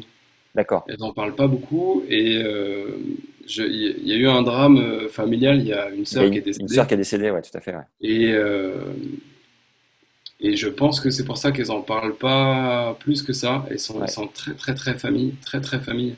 Ouais. Euh, le père maintenant euh, bon, a des soucis de santé, donc euh, du coup il vient plus comme avant, surtout sur tous les tournois. Mais par contre, elles les ont au téléphone tous les jours, la mère est là tous les jours, les sœurs viennent très Ah ouais. très très régulièrement. Donc euh, ils sont très famille, mais ce qui s'est passé euh, avant, alors que alors que moi je suis, je suis comme toi, hein, ça m'aurait intéressé de, de, de le savoir. Et sont jamais trop euh, sur la question. J'attends, il y a un film qui va sortir sur le père de, de Vénus et, Ah, excellent. Richard, Ouais, c'est Will Smith d'ailleurs qui va se faire le rôle de Richard. Donc, euh, incroyable. Incroyable. Mais il me semble, il me semble que c'est deux sœurs ouais, qui, qui sont passées par là et qui n'ont voilà, qui ont pas eu le succès qu'il aurait aimé. Et il a rien lâché et ça a marché avec Vénus et Serena. Ça paraît totalement fou. Et euh, un- autre- génie. Autre- ouais. autre- bah, avant de passer à l'autre question, quelle relation toi tu avais avec les parents, avec Richard et, et la maman, je sais plus son prénom.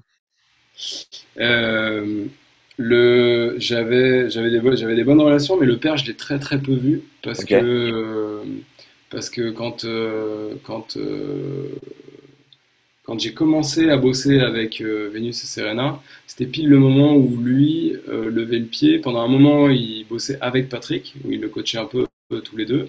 Et puis après, il n'y avait plus que Patrick. Et moi, je suis arrivé vraiment à ce moment-là.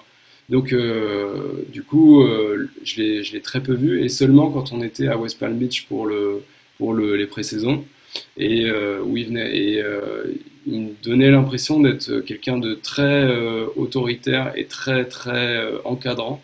Euh, pour le staff à l'extérieur et euh, hyper attentionné euh, comme un comme s'il était encore face à ses bébés pour ses filles quoi. Ah ouais. Comme si- ouais, à mon avis, il a dû être dur quand quand elles étaient jeunes, Ouais. mais mais maintenant que qu'elles ont réussi et qu'il fait confiance dans leur choix, euh, il met beaucoup d'amour euh, dedans et c'est tout quoi. Alors que moi, il me connaissait pas, euh, c'était un coup de pression direct. Wow. Ok. Et la maman? Et la maman, elle, elle est, elle est adorable, c'est une perle. Je pense qu'elle a le rire qui fait le plus rire du monde. Excellent. Tu vois, ces gens qui ont un rire communicatif et quand Ouais. ils se marrent, tout le monde est plié, bah elle, c'est ça. Elle est, elle est là, mais elle est, euh, j'ai l'impression qu'elle est là surtout pour, euh, pour soutenir ses filles. euh, par, euh, pareil, par, par amour de ses filles, elle est, franchement, c'est une perle. Elle est toujours là, toujours le, la patate. elle est, elle les soutient, elle les encourage, dans les bons comme dans les mauvais moments. Enfin, Autre truc qui m'avait énormément marqué, c'était euh, dans le documentaire cette fois sur le sur la relation, enfin le documentaire sur Serena, où euh, Patrick terminait ses coachings en disant euh, avant d'aller sur le cours quelque chose comme fais-toi confiance, je t'aime. ouais. Et à chaque fois que j'écoutais, j'entendais et je voyais cette phrase, ça me foutait des frissons, mais presque les larmes. Est-ce que toi de l'extérieur, tu ressentais leur euh, collaboration comme euh, incroyable ou ou au contraire, quand tu es à l'intérieur, bah, tu trouves qu'il n'y a pas forcément de feu d'artifice, mais que c'est un fit humain très fort. Comment tu jugeais cette relation? Ouais, c'était, euh, c'était, euh, il y a eu plusieurs, euh, il y a eu plusieurs phases. Il y a un moment où ils étaient ensemble. Ouais. C'est connu de notoriété publique. donc ça, c'est- ça prend une autre dimension parce que, parce que, comme toujours, quand ça se passe bien, bah, ça, ça te pousse au plus haut. Et, et quand, quand ça se termine, c'est difficile, n'importe quelle relation. Et quand en plus, t'enchaînes sur le, sur le cours, c'est forcément ça se voit, ça se traduit. Donc du coup, il y a une période qui était compliquée, mais qui était énormément chargée en émotions. Et, mais par contre, c'est c'est justement, je pense, aussi en partie pour ça, parce qu'il la galvanise et que ce que je te disais, ce que je ressentais pour moi, alors que moi, c'était pas son rôle, c'est simplement le fait de bosser avec lui et qu'il soit aussi euh, énergique et positif qui me donnait ça. Et comme en plus il était concentré pour galvaniser euh, Serena, ce truc-là est démultiplié par 100 000 et c'est pour ça que quand ils se séparent, bah, elle le rappelle pour quand même euh, continuer avec lui, tu vois. Et, et, ouais, il, est, il y a un truc dans lequel il est très très fort, je pense, Patrick, c'est transmettre cette énergie et te donner euh, confiance. J'ai assisté à, quelques-uns, très peu, parce qu'en fait, avant les, matchs, euh, on réserve une salle de kiné. Je t'en parlais là quand on parlait de mon talent au début. et pour pouvoir faire les échauffements spécifiques. Ça veut dire que avant qu'elle s'échauffe, on fait ces straps, là des grosses straps aux chevilles. on échauffe les, articulations, les muscles, on fait quelques petits exercices. Et ensuite, quand on a terminé ça, le, le, moi je, sors et euh, il reste dans la salle tous les deux où euh, Patrick lui, lui, parle un peu pour, pour préparer le, match. Et, euh, et, en fait, il y a deux, trois fois où bon, bah, le, match avant toi, ça va plus vite que prévu. sur le score, il y a un abandon, peu importe le scénario. Et du coup, tu n'as pas le temps de, de, faire tout ça. Donc, du coup, il fait le speech en même temps que moi, je suis en train de faire mes straps parce qu'on n'a même pas le temps de faire du coup les massages, les mobilisations, les exercices. Et, euh, et ouais, ça, te donne des frissons, c'est un truc de ouf. C'est, euh, t'as le côté euh, technique, tactique, mais t'as aussi tout un côté. Euh, je vois bien que dans le choix des mots, c'est c'est fusionnel quoi. Quand elle arrive, à mon avis, elle, elle est prête à quoi. Ouais, ouais. C'est énorme. Merci de, de, nous faire vivre ces, ces moments assez privilégiés quoi. Et euh, du coup, comment Alors, on a parlé de, Wimbledon 2016. Ensuite, il y a encore deux années qui se passent. Elles ont ressemblé à quoi ces, ces deux années euh, Est-ce qu'il y a eu un ou deux moments marquants, peut-être à nous raconter? Il y en a plein. Euh, il y a plein des moments marquants, mais mais en tout cas, ça s'est passé. ça s'est passé. pour moi, c'était vraiment le dream job. Euh, ça se passait bien avec les joueuses, ça se passait bien avec le staff. Les conditions étaient, euh, comme je te disais, euh, exceptionnelles. Je suis très axé, moi, sur le, sur le, l'efficacité de, de, de, ce que je fais. Ça veut dire que l'objectif, c'est qu'elles aillent mieux, qu'elles puissent performer, qu'elles se blessent pas. Et si jamais elles se font mal, que ça soit résolu le plus vite possible. Et du coup, quand tu quand as la chance de travailler dans ces conditions, en fait, euh, si ça marche pas, tu peux t'en vouloir qu'à toi-même parce que tu as accès aux meilleurs spécialistes, aux meilleurs traitements. Euh, c'est, tu, peux, ce, que, dont tu as besoin, tu peux l'avoir euh, immédiatement. Donc, pour moi, c'était challengeant un peu au jour le jour. c'est un peu le truc qui, qui, qui, qui m'anime, moi, dans ce, dans ce, dans ce boulot. Et du coup, ça, c'était, c'était excellent. Et après, tout l'à côté est incroyable. C'est, franchement,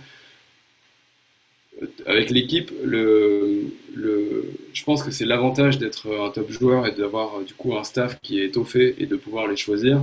C'est que tu prends des gens qui matchent bien euh, entre eux et en plus, comme on est suffisamment nombreux, t'as pas du tout ce côté un peu solitaire du circuit. Tu le ressens pas euh, ça parce que tu es, es, en équipe euh, en permanence et en équipe resserrée. En plus, tu as le l'émotion dont tu parlais euh, sur le, dans la, la boxe, c'est pas du tout euh, fake. Ça veut dire que tu le fais pas euh, pour le faire. C'est, t'es, t'es, heureux, donc c'est, on s'engueule fort, mais on se dans les bras fort et, et toute cette dynamique est, est, folle, quoi.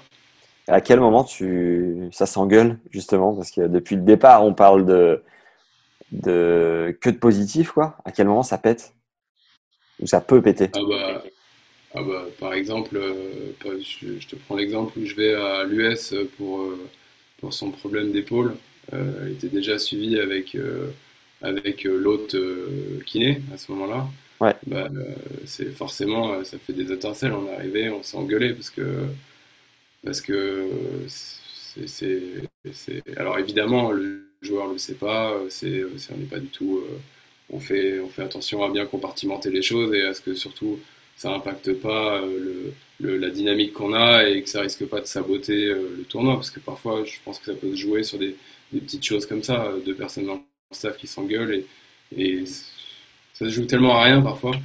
Euh, donc euh, du coup, euh, ouais, parfois ça pète, mais comme quand tu es parfois pour des trucs beaucoup plus insignifiants, quand tu vis 24 heures sur 24 avec avec des gens, c'est chacun son caractère, et t'en as qui ont des forts caractères, donc ça pète, mais disons que l'essentiel c'est que ça soit comme du domaine du quotidien, comme toi avec avec ton frère ou avec ta femme. Je veux dire, c'est de temps en temps vous engueuler, ça veut pas dire pour autant que vous remettez en cause. Ou avec elle. Même Typique. Je l'ai vu tout de suite. Oh là, on l'a réveillé. Voilà. Euh, ton plus grand moment de solitude dans votre collaboration, du coup, avec les Sir Williams? Miami 2015. Le, y a, c'est avec, euh, c'est avec Serena et elle a mal au genou. Et, euh, et moi, je pense que euh, elle, doit, elle doit faire hyper attention parce que le truc peut un peu s'empirer. Quoi. Et, et elle me suit, on fait les soins, on fait les soins. Et puis, moi, je veux vraiment que ça soit résolu. Donc, du coup, je, je, commence à lui mettre un peu. on parlait des temps de traitement. Euh, je commence à les rallonger, à dire écoute, euh, j'aimerais bien qu'on fasse deux séances aujourd'hui, on n'a qu'à chauffer avant le truc et en plus. Bref, je deviens insistant pour des petites bêtises et euh, elle, en fait, elle a déjà perçu avant moi que son genou, ça va aller et que le, effectivement, c'est pas réglé, mais qu'en faisant, disons, 10 sur 20 attention, et eh ben, le temps que le tournoi démarre, il n'y aura pas de souci. Alors que moi, je veux qu'elle mette 15 sur 20. Et, euh, et du coup, euh, je suis, euh, je suis insistant et je deviens lourd. Le, je, pense vraiment que ça serait bien. Et du coup, à un moment, elle me dirait c'est bon, c'est, c'est stop, le sort du cours. Et alors, je grossis un peu le trait parce que j'ai essayé de le faire un peu plus finement que ça, mais le fond, c'est, ce qui s'est passé. D'accord. Et du coup, je sors et et je, je, suis partagé entre me dire, mais je pense que, je pense vraiment que je, je, fais le bon choix en lui disant ça. Euh, et euh, je suis con, elle a, elle a 35 ans à ce moment-là, elle se connaît par cœur, euh, elle a eu quatre fois ce problème, c'est, ça se trouve que c'est elle qui a raison. Donc du coup, je suis, je suis en plein doute, je me dis putain, merde. Et à ce moment-là, je suis plus sur le cours. Quoi. Donc, je sais pas du tout ce qui va se passer. Je sais pas si elle va me dire rentre chez toi ou aucune idée. en fait, le truc dure 24 heures à peu près, mais moi j'ai l'impression que c'est deux semaines. Et, euh, et, en fait, elle vient et, euh, et sa manière à elle de, de me dire T'inquiète, il n'y a pas de souci. Elle me dit Ah, tu veux bien regarder Je crois qu'il y a encore un peu d'eau. Et on fait une séance. Et puis après, je lui dis Est-ce que tu veux qu'on en refasse une ce soir? Elle dit Je pense pas que ce soir ça soit nécessaire, mais demain, avant le avant le, l'entraînement, ça serait bien qu'on les chauffe un peu. Donc, sous-entendu, revient sur le cours, on tourne la page.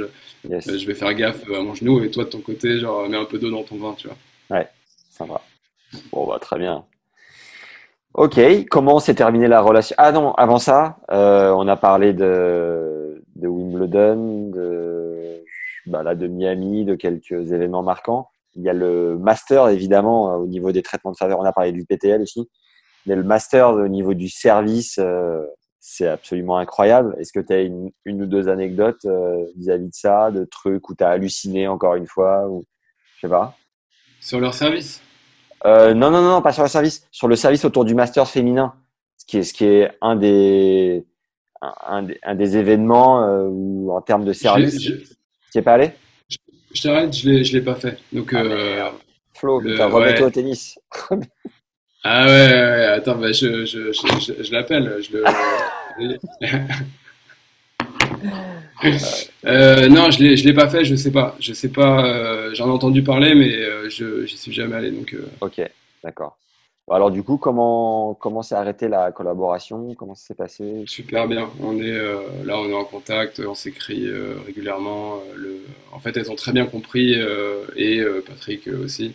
Parce que, je te dis, j'ai déjà skippé la fin de, l'interview. Donc, euh, mais euh, moi, il fallait que je reste sur Paris et que je me déplace moins. Donc, Donc je leur ai expliqué et, et il a fallu juste trouver quelqu'un pour me remplacer, le former et et, et c'est, enfin, il n'y a vraiment aucun souci quand si, si Roland n'avait pas été décalé, je pense que là on serait peut-être en train de boire un verre.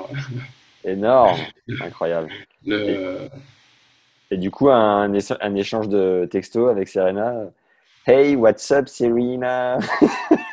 Ça paraît incroyable, putain. Attends, je, je, te laisse, j'ai Serena qui m'appelle. c'est quand même monstrueux. Ouais, ouais, ouais. ouais. Bah, en fait, euh, je, je... c'est marrant parce que le... moi, j'oublie complètement cette dimension-là parfois parce que quand tu vis avec. Euh, enfin, quand tu vis. Quand, quand, tu travailles autant de temps avec euh, quelqu'un, en fait, tu le connais de manière beaucoup plus euh, personnelle. Donc, du coup, pour moi, c'était Vénus et Serena. Et en fait, tout d'un coup, quand on arrivait dans un stade et où il y avait il y avait 20 000 personnes qui hurlaient la musique à fond et tout d'un coup tu te dis ah bah oui putain quand tu arrives au pied d'un immeuble et que l'immeuble il y a une photo sur 50 mètres de de, de, de, Serena tu te dis ah oui c'est vrai. C'est plus dans ce sens là tu vois donc et t'as connu son chien, Raphaël Nadal, ou pas? Je sais plus, il s'appelle Raphaël. Euh, Christopher Chip Nadal. Ah oui, très bien. mais, elle l'appelle jamais euh, Nadal, elle l'appelle Chip. Elle l'appelle Chip. Oui, oui, je le, je je le connais, ouais. je l'ai gardé deux, trois fois. Ouais. t'as pas, à mon avis, t'as pas intérêt de faire le con quand tu, quand tu gardes Chris, quand tu gardes Chip. Faut pas, faut pas Au passage piéton, tu regardes deux fois parce que sinon. Ouais, tu regardes deux fois, tu regardes deux fois. Mais par contre, euh, clairement, c'est pas lui qui va t'embêter. Hein. Il a pas la, c'est pas un Doberman. Hein. C'est... Pour le coup, moi, j'ai, assez peur des chiens, mais là, avec lui, j'étais assez tranquille. Bon, très bien. Euh, pour revenir à, aux spécificités vraiment de ton métier, euh, aujourd'hui, les joueurs ont des carrières de plus en plus longues, notamment grâce au médical, à leur structure, dans leur préparation, dans leur accompagnement. Est-ce que toi, tu vois une avancée majeure, en particulier dans le médical sur ces dernières années? Euh, Ouais, pas une avancée euh, technique, même s'il y en a eu. Euh, par exemple, pour préserver les genoux, les hanches, maintenant on, utilise des, produits qui, euh, qui abîment beaucoup moins les articulations et qui les, qui les protègent plus qu'avant. Que, Mais euh, pour moi, non? Pas ça? Hmm? Les straps de couleur là qu'on voit euh, dépasser parfois des vêtements? Non, tout ça, je pense que c'est euh, anecdotique. Euh, D'accord. Le, le, je pense que vraiment, ce qui, ce qui, a, ce qui change, c'est le, l'optimisation de la préparation physique et la démocratisation de, de la prévention des blessures. C'est-à-dire qu'aujourd'hui, et moi, tu vois, ça, fait pas 50 ans que, je travaille, il y a 10 ans, quand tu montrais euh, les exercices euh, pour protéger les épaules, euh, tu avais des joueurs qui les connaissaient, tu en avais d'autres qui les, les connaissaient pas ou qui les maîtrisaient pas bien. Aujourd'hui, tu n'as pas un joueur qui ne vient pas avec son élastique et qui commence à se les échauffer. Il y a une, conscience de, du, fait de, de, garder certains équilibres musculaires, de, de, connaître son corps, de passer du temps pour faire de la prévention pour euh, entretenir euh, ses hanches, euh, ses pieds, son extensibilité, son renforcement sur certains exercices qui, est, qui est beaucoup plus accru. Mais je pense qu'aujourd'hui, c'est la dimension physique a pris un tel, un tel niveau, c'est hallucinant, que si tu fais pas ça, tu t'abîmes vite et en fait, tu le sens très vite. Et du coup, les joueurs, eux, sur leurs antécédents ou sur leurs petites déficiences, ils y passent beaucoup plus de temps euh, qu'avant et ça fait partie du, quotidien. Je pense que c'est ça la vraie lame de fond un peu euh, majeure sur le plan purement euh, physique. Hum. juste pour resituer, enfin léger retour en arrière, mais pour avoir fait pas mal d'épisodes avec des joueurs et des joueuses qui ont, galéré, mais grave, qui galèrent toujours financièrement, tu avais pleinement conscience de te dire waouh, je fais vraiment partie du gratin de l'élite parce que pour certains, ne serait-ce que de se payer un coach, déjà c'est pas facile. Alors en plus, un kiné, euh, c'est pas forcément la, la, prio quoi. Toi, tu avais quel regard au, au, début, je m'en rendais pas compte. Je ne m'en rendais pas compte parce que le, comme je venais pas du milieu du tennis, je les voyais à l'académie et ils me racontaient leur, euh, leurs histoires, ces joueurs-là. Mais, euh, mais, mais ça n'avait pas de ça n'avait pas euh, la même consonance qu'aujourd'hui. Aujourd'hui, où je travaille avec pas mal de joueurs qui sont dans cette situation, où ils galèrent financièrement, où c'est dur, euh, je, le, comprends, euh, je le comprends beaucoup plus, mais parce que je pense que les, les années ont passé et que j'ai vu beaucoup plus de tournois et que j'ai travaillé dans des grands chelems, dans des challengers, j'ai jamais travaillé dans des futurs, mais on les a décrits et du coup je, je les imagine, mais j'ai commencé à travailler directement forcément avec, euh, comme kiné privé avec des joueurs qui pouvaient se permettre d'avoir un kiné euh, privé. Et du coup, j'ai découvert le tennis sous ce spectre-là. Ouais. Tu vois ce que je veux dire? Donc du coup, euh, je, je, mesurais pas. Pour moi, c'était ça le, le, le, tennis. Et j'imaginais pas le nombre de, de, de, joueurs et de joueuses qui s'arrachent et qui n'arrivent pas à percer ou qui galèrent euh, financièrement derrière. J'imaginais pas du tout le nombre et ce que ça représentait. Je me rappelle par exemple d'un coach, on était euh, en pré-saison euh, à l'île Maurice, tu vois, encore un endroit pas dégueulasse, et, et, qui, et qui me dit, on parle de à quel point c'est difficile le tennis, et je pense qu'il voit que je je perçois pas à quel point, tu vois. Et c'est qui le coach? tu, C'était Simon Blanc. Je connais pas. Il a, c'était, euh, c'était un mec que j'aimais beaucoup qui travaillait euh, à l'académie, euh, à l'académie Moratoglou. Ouais. Et je crois qu'il travaille à la All-in Academy dans le sud là maintenant.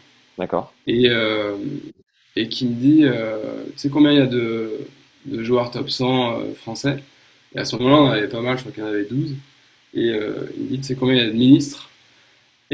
Et, et je dis bah à peu près euh, pareil. Il dit non, il y en a beaucoup plus. Et je sais plus combien il y en avait, 18, un truc comme ça. Et euh, il me dit bah voilà, c'est simple. Si demain euh, tu veux être ministre, tu as toute ta vie pour essayer de, de le devenir. Joueur, tu as une fenêtre grande comme ça et en plus tu en as moins. Donc c'est peut-être dix fois plus dur d'être joueur que d'être ministre.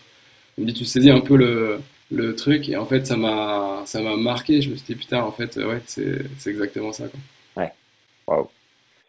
En tant que euh, merde, oublié le mot, expert en stretching, en étirement, quel est celui ou ceux, enfin déjà, est-ce que le joueur de tennis, euh, même de club, devrait, selon toi, en faire tous les jours?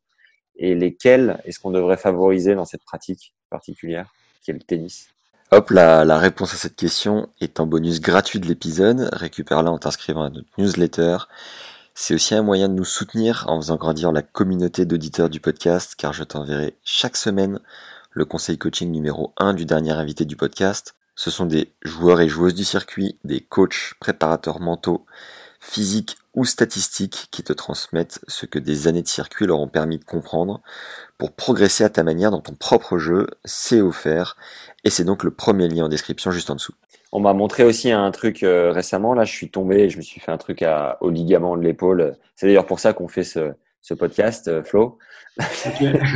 non, mais le, le, kiné qui me fait la rééduque m'a dit que comme je serre à droite, j'ai l'épaule naturellement qui est plus rentrée. Ouais. régulièrement, il m'a dit pour ta posture, parce que je bosse sur un ordi souvent, il me dit tu resserres les omoplates derrière et tu euh, sors un peu la tête comme si elle était reliée à un fil au ciel. Ouais. Et tu fais ça euh, 4 secondes, t'arrêtes, bim, tu repars, tu resserres les omoplates 4 secondes. Et tu essayes de faire ça euh, 3-4 fois toutes les demi-heures. Et euh, c'est vrai que j'avais jamais fait gaffe à quel point euh, le fait d'être droitier au tennis faisait que naturellement, tu as l'épaule qui est un peu renfoncée par rapport à l'autre, tu vois. Et Alors en fait, c'est énorme. Le, tous les, toutes les épaules de, de droitier vont être, vont être comme ça. Et en plus, alors il y en a qui vont jamais avoir de problème, ils ont de la chance, euh, c'est dû à la forme de l'intérieur de, de l'épaule. Et il y en a d'autres euh, qui vont avoir besoin de bosser tout le temps, mais globalement ils ont tous besoin à peu près de la même chose. C'était ce qu'on disait là, de d'étirer euh, celui-là, d'arriver à ramener les épaules derrière. Donc l'exercice que tu fais, c'est c'est très bien, c'est typique plutôt pour le bureau, pour le joueur de tennis. Tu peux même aller un petit peu plus loin et te mettre sur le ventre, prendre des prendre des poids, faire des exercices comme ça pour en plus tonifier derrière de t'appuyer euh, tu vois, à un endroit pour venir bien la postérioriser euh, derrière, parce que globalement, elle va toujours être un petit peu euh, en avant, et aussi de renforcer tous les muscles derrière. Donc tous les exercices classiques avec les élastiques, tu sais, où tu viens chercher le, la rotation externe, où tu viens tirer devant, tous les tirages, les tirages comme ça. Tout ça, en fait, ça fait la différence parce que quand tu arrives à faire ça, que c'est musclé derrière, ça te la ramène ici, tu vois. Yes. Euh, les blessures les plus récurrentes que tu vois au tennis et une manière assez simple de les prévenir, ça serait quoi si tu devais euh, euh, faire un peu de... bah, Ça, c'est facile parce que tu as des, t'as des études qui ont été faites là-dessus par l'ATP, la WTA et le, l'ITF. Et en fait, c'est réparti en un tiers, un tiers, un tiers. Tu as un tiers le, les jambes. Chez les joueurs pro, hein. chez les joueurs amateurs, il n'y a que, il y a que le, les membres supérieurs. Un tiers le, les jambes, un tiers le bas du dos et un tiers le membre supérieur, entre épaule et poignet, en gros, un petit peu le coude. Et, euh, et du coup, euh, les moyens les plus faciles de prévenir, les chevilles, c'est toujours les entorses, donc du coup de faire la proprio euh, de cheville. Euh, les genoux, le, la plupart du temps, c'est euh, les tendinites devant et un des défauts des joueurs professionnels souvent, c'est qu'ils oublient les ischios. Ils ont les quadris très très forts, mais ils renforcent pas assez les ischios. Donc les ischios jambiers en excentrique, c'est un bon moyen de le faire. Les hanches, c'est euh, souvent le, ce qu'on disait là, le, fait qu'elles s'abîment par euh, pression. Donc ça, faut maintenir la rotation de, de des hanches. Ça, ça sauve bien. Pour le dos, ça, ça dépend euh, vachement au, au, service de comment tu pars en arrière et ta rotation. Donc plus tu utilises les jambes au service et moins tu forces sur le dos. Même chose sur l'épaule, plus ton épaule peut aller ici en ouverture et plus quand tu serres, tu n'es pas obligé d'aller compenser avec le dos. Euh, et le dernier truc, c'est euh, l'épaule, ce qu'on disait, euh, où il faut renforcer derrière et, et tirer pour essayer de postérioriser les épaules. Si tu fais ça et un petit peu d'élastique au niveau des poignets pour que en torsion, surtout pour ceux qui ont un revers à deux mains, ça évite de faire les douleurs à cet endroit-là, de, de, les renforcer. Tu as balayé à peu de choses près les trucs les plus euh, récurrents. Quoi. Ok, pour terminer, j'ai quelques questions de fin qui sont globales, à, qui sont communes à toutes les interviews. Quel est euh, l'échec euh, que tu as vécu à travers le tennis qui t'a le plus appris avec du recul? Euh, Des échecs, je sais, je sais pas si c'est vraiment un échec, mais, mais très récemment, euh, je me suis, euh, j'ai travaillé avec un joueur euh, dur et fort pour le sortir d'une galère qu'il avait depuis longtemps. C'était ses genoux qui l'empêchaient de, de, jouer. Ouais. Et, et j'ai creusé dans tous les sens. Et lui, en fait, la question c'était est-ce qu'il continue à faire du tennis ou, ou alors est-ce qu'il passait sur du double ou, ou alors est-ce qu'il arrêtait complètement? Et, et, en fait, on a réussi à bien améliorer le truc. Et, euh, et, là, ça va bien, il joue, mais par contre, euh, il est, il est tout le temps gêné et, euh, et du coup, ça l'empêche, à mon avis, de passer ce dernier cran que j'étais euh, sûr au fond de moi qu'on arriverait à passer.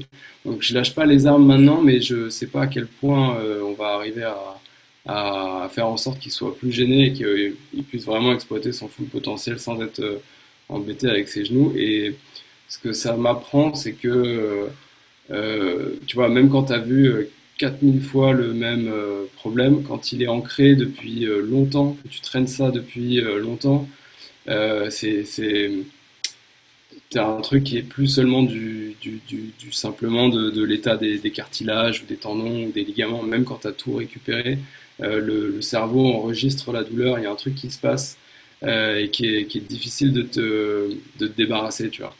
Et, euh, et, ça, je, je, c'est un truc que j'aimerais bien apprendre à, à creuser et à, à m'améliorer encore là-dessus. Yes. Ce que je voulais dire tout à l'heure quand euh, tu as été embauché par les Sir Williams, enfin, par l'intermédiaire de Patrick, euh, si tu avais gagné à l'euro million, c'est que quelque part dans le tennis, c'est ce qui se fait de mieux et sur un CV, il n'y a pas plus parlant, donc euh, tu aurais pu avoir du boulot jusqu'à la fin de tes jours sur le circuit. Euh, Aujourd'hui, à quel point tu t'éclates où tu t'es éclaté dans le foot féminin et aujourd'hui dans le hand euh, par rapport à ce que tu as pu vivre dans le tennis? Euh, alors le, le, pour moi, il faut savoir que quand je t'ai dit que le tennis c'était pas mon sport là-bas, c'était le handball euh, mon sport. D'accord. Donc euh, le, le, tous les, en plus en bossant euh, au Paris Saint-Germain, c'est il y a la crème de, des joueurs qui et certains qui, euh, que je regardais euh, à la télé en équipe de France. Donc euh, c'est c'est cette dimension-là de, de, de, se rendre compte que tu travailles avec des top athlètes, même s'ils sont beaucoup moins connus que Serena Williams au point de vue international. moi, j'ai plus regardé à la télé ouais. le, le un peu plus jeune, parce que bon, c'est, j'étais pas petit non plus, mais euh, et du coup, ça, me fait, ça me fait vraiment plaisir de bosser avec eux, tu vois, dans ce, dans ce sens-là. Et, et, en plus, le, le hand, je, je, je, je kiffe, j'adore être au bord du terrain, j'adore regarder les matchs, donc je tu vois, j'ai payé des billets pour aller voir du hand, j'en avais pas payé pour aller voir du tennis. Aujourd'hui, j'en paierais pour aller voir du tennis avec plaisir, mais c'était pas le cas quand j'ai commencé à bosser, tu vois. Et euh, donc du coup, euh, ce côté-là existe toujours. Et, dans le foot féminin, c'était différent parce que c'était, euh, pour moi, c'était, alors là, c'était la découverte complète. Le foot féminin, je connaissais pas du tout. je passais d'un sport individuel à un sport collectif en termes de suivi. c'est, c'était c'était fallait tout réapprendre comment s'organiser comment planifier les trucs le parce que tu, tu, tu, peux pas faire avec avec 20 euh, joueurs ce que tu fais avec deux. C'est mathématiquement impossible, tu vois. Donc, euh, Je tiens à préciser que tu, euh, tu, tu, tu réalises tout ce que tu Enfin, c'est assez hallucinant. Tu es fan de hand, tu atterris dans ce qui se fait mieux du hand. Tu avais envie de bosser dans le tennis, tu as atterri dans. Enfin, c'est assez incroyable. C'est barge, mais c'est génial. C'est cool. Franchement, ouais, c'est non mais c'est clair, c'est fou. Je sais pas quel était si, euh, si quelques années avant, euh, si en fait juste avant de postuler pour l'Académie Moratoglou, tu m'avais dit qu'un jour euh, je pourrais travailler avec Serena Williams, j'aurais pas cru, j'aurais dit mais comment un petit un petit kiné français irait travailler avec une top athlète américaine? Mais, mais ouais, j'ai, une chance de dingue et c'est pour ça que je te dis que je suis reconnaissant pour, pour Patrick Moratoglou. C'est, c'est que il m'a fait confiance et ça m'a ouvert plein de portes. Pareil, je voulais enseigner, aujourd'hui j'enseigne à des kinés pour qu'ils se spécialise en kiné du sport. J'aurais jamais pu le faire si, euh, j'avais pas bossé avec, euh, avec euh, Serena. Donc c'est, ça m'a ouvert plein de portes. Et au-delà de, de, de l'expérience de ouf que c'était, c'est, ça m'en crée encore derrière. Donc c'est, et là, de travailler pareil avec ce qui fait mieux dans le, de la meilleure équipe de hand française, c'est, enfin, pour moi, c'est, top. Quoi. Ton prochain rêve, c'est quoi? Je sais pas. Euh, je sais pas. Je, je raisonne pas comme ça. Je sais pas. Ok. Tu raisonnes comment du coup? Bah, je crois que je kiffe euh, au quotidien, tu vois. Yes. Le, le, chaque truc était euh, sympa, mais quand ça se termine, je, je crois pas que j'ai trop de regrets et du coup, je me projette pas non plus sur, sur autre chose. Disons que là, le, si j'en ai un, ça serait, euh, ça serait un peu volé euh, de ma part, mais tu vois, le, au handball, c'est un peu comme au foot euh, au PSG, c'est-à-dire qu'ils dominent le championnat, ils sont en premier, mais ils n'arrivent pas à gagner la Ligue des Champions. Donc, si cette saison on gagne la Ligue des Champions, ça serait, ça serait pas mal. Tu m'étonnes. tu m'as parlé de l'échec qui t'a le plus appris. Quelle est au contraire ta plus grande fierté, ton plus bel accomplissement dans le tennis? Je pense le. Oh, ça va sonner super bateau, je suis désolé, mais le, le, la reconnaissance d'un joueur quand tu as bossé avec lui, que tu l'as sorti d'un truc. Et, et, et, bizarrement, pour moi, il n'y a pas. Euh, euh, le fait que ce soit euh, Serena vaut pas plus que si c'est un, un, gamin de 13 ans qui pense qu'il va arrêter le tennis et où finalement on règle son truc d'une manière ou d'une autre. Quoi. Ouais. Le, je pense que je pense que moi, j'ai pas réussi à être euh, sportif de haut niveau. J'avais pas du tout les, capacités et le physique. Et, euh, du coup, euh, quand je vois quelqu'un qui, est un peu en galère et qui physiquement pêche et, qu'en fait arrive à trouver une solution pour lui résoudre son problème, je pense que c'est, je pense que c'est ça qui me plaît, quoi. Incroyable. Est-ce que, du coup, pour avoir pas mal euh, côtoyé le gratin du tennis féminin. Tu as vécu des anecdotes sympas avec euh, le gratin, mais du tennis masculin? Roger, euh, Rafa, Joko, Murray? Non, non, parce que je les, je les, je les, je les, vois tous, je les voyais tous de loin, mais comme je t'ai dit, je suis, je suis assez, je suis assez discret dans mon travail, donc ça veut dire que quand ils, ils, étaient, pour le coup, j'ai toujours trouvé ça génial dans le tennis, c'est que il se la racontait pas. Euh, le, en tout cas, avec moi, qui avait une situation particulière, j'étais dans le staff de, de, Vénus et Serena. Donc, il venait saluer Vénus et Serena. Euh, à chaque fois qu'ils se voyaient, en général, c'était au physique parce que c'est le moment où tu les croises. Ouais. Euh, et, euh, et, à chaque fois, ils avaient un petit mot, euh, un petit mot gentil, mais mais je, je, je les, je les, je les connais pas. Enfin, on se disait, on se disait bonjour, on échange, on échange deux, trois mots, mais je, je suis Ouais. plutôt euh, derrière. Euh, en dehors de, du professionnel, de ton enfant, du tennis, de tout ce que tu veux, quelle est l'expérience que tu as vécue la plus incroyable de ta vie? Euh, j'ai été marqué, je pense, par deux trucs. Euh, mon enfance au Japon, ce que je Ouais. disais un peu au début. Et, et après, quand, euh, quand je venais d'être diplômé, en fait, je me suis dit, euh, je vais euh, bosser aux États-Unis. Et du coup, j'étais passé six mois à Miami. Et, et, en fait, en fait, les deux étaient marquants. Le Japon, parce que bon, c'est c'est- pareil, c'était c'était quelque chose de très particulier. le, c'était dans une culture complètement différente. Donc, du coup, moi, j'avais l'impression d'être complètement étranger quand j'arrivais en France. Et je trouvais que les gens étaient hyper bizarres parce que j'avais passé euh, euh, des années euh, sans sortir du Japon. Donc, donc j'étais plus japonais que, que français.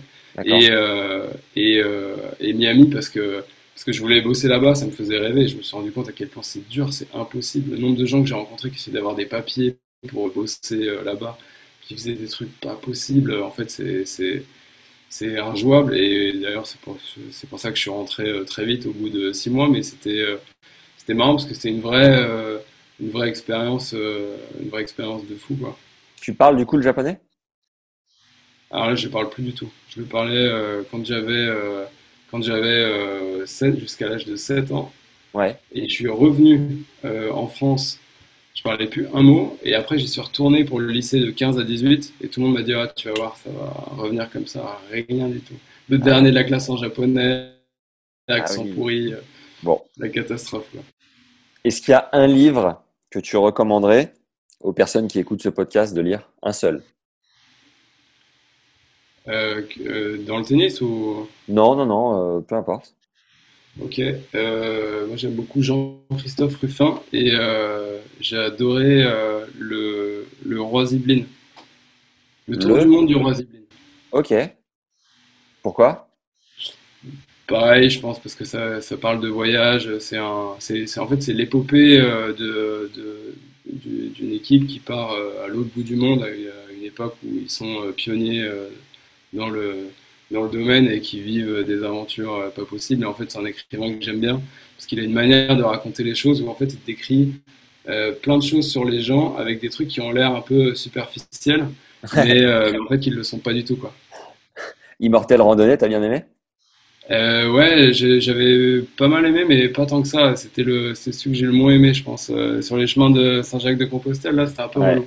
Ah ouais? C'est le seul que je connais, donc euh, bah, du coup. Ah ouais, bah alors euh, régale-toi. C'est, euh, imagine, il est, il est bien, mais c'est un 12 sur 20. Tous les autres, ça passe de 14 à 22. Tac, c'est bon ça. Un film à référence que tu pourrais nous citer?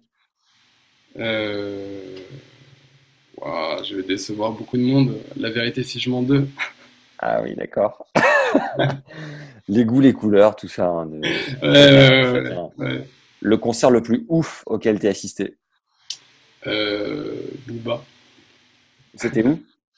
C'était à Bercy et euh, avec euh, avec une bande de, avec une bande de copains et euh, on savait pas trop à quoi s'attendre parce que c'est un public euh, hyper banlieusard. euh, on imaginait un truc assez chaud et en fait euh, tout le monde était euh, adorable, ambiance euh, super bon enfant. euh, on a vraiment soirée euh, soirée de dingue. T'es t'es de quelle année, toi, Florian? 87. Quels seraient euh, les mots que le Florian de 18-20 ans euh, aurait besoin d'entendre si tu pouvais lui dire un petit truc à l'oreille en mode coaching? De 18-20 ans? Ouais, je sais pas, une période où, où tu pourrais adresser des, un, un petit conseil au flot de l'époque vis-à-vis de ce que tu aujourd'hui, en tout cas. Ce que tu as vécu, surtout. Euh, arrête de t'intéresser aux filles comme ça. euh, C'est, euh, c'est, euh, reconcentre-toi sur tes études, ça, ça te réussira plus. Ah, c'est énorme. Putain, je m'attendais tellement pas à ça. Magique. Ok. Bon, ça n'a pas l'air de trop t'avoir freiné non plus, a priori. Non, mais ouais, ça va. On fera un épisode de podcast là-dessus. Je suis pas sûr, non. Est-ce qu'il y a une citation que tu aimes bien? Euh, je suis pas très citation, non. Ok, Joker. Est-ce qu'il y, a, est qu'il y a une personne que tu nous recommandes d'avoir sur ce podcast et que tu pourrais nous aider à avoir? Une personne, euh, ouais, Sébastien Lavie. Ah ben on a fait euh, la semaine dernière. Non, Je jure, Seb Lavie, ben, j'étais avec lui à l'académie justement et euh, ça, faisait, euh, ça faisait 12 ans qu'on s'était pas parlé. C'était génial. c'est vrai, non mais je suis fan de ce mec. Alors, ça Ah ouais? bien passé. Ouais, super. Bah, il est un peu dans le jus avec son académie, mais euh, Ouais, ouais, sens qu'il adore ce qu'il fait. Euh, euh, puis de le faire à la maison, ça a forcément beaucoup de sens pour lui. Donc c'est c'est que du, que du bonus. Ouais. Ok. Euh, écoute, euh, si tu veux un joueur euh, particulièrement euh, sympa et, euh, et qui a plein de choses à raconter, Calvin Emery. Ah, cool. Super. Super, super. Si tu peux nous mettre en contact, euh, trop bien. Et je, je me demandais si tu connaissais le physio de Zverev, qui est français, mais je me souviens plus son nom. Euh, me rappelle plus de son nom. Qui est... Non, ça dit rien, c'est pas un pote à toi euh, particulièrement? Non, c'est pas un pote à moi du tout. Euh, je, je suis même pas. C'est récent là qu'ils bossent ensemble ou? Ça doit faire deux ans déjà. Avant, il était euh, kiné ostéo de l'ATP et il est passé en privé avec euh, Alex, euh, Alexandre Zverev.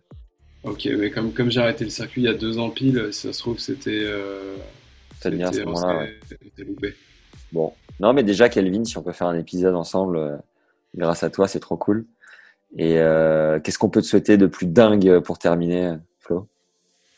Euh, écoute, euh, je t'ai dit, une Ligue des Champions cette année et puis, et puis une belle année 2020. Je te le souhaite aussi. Bah, C'est adorable. Merci en tout cas d'avoir pris le temps.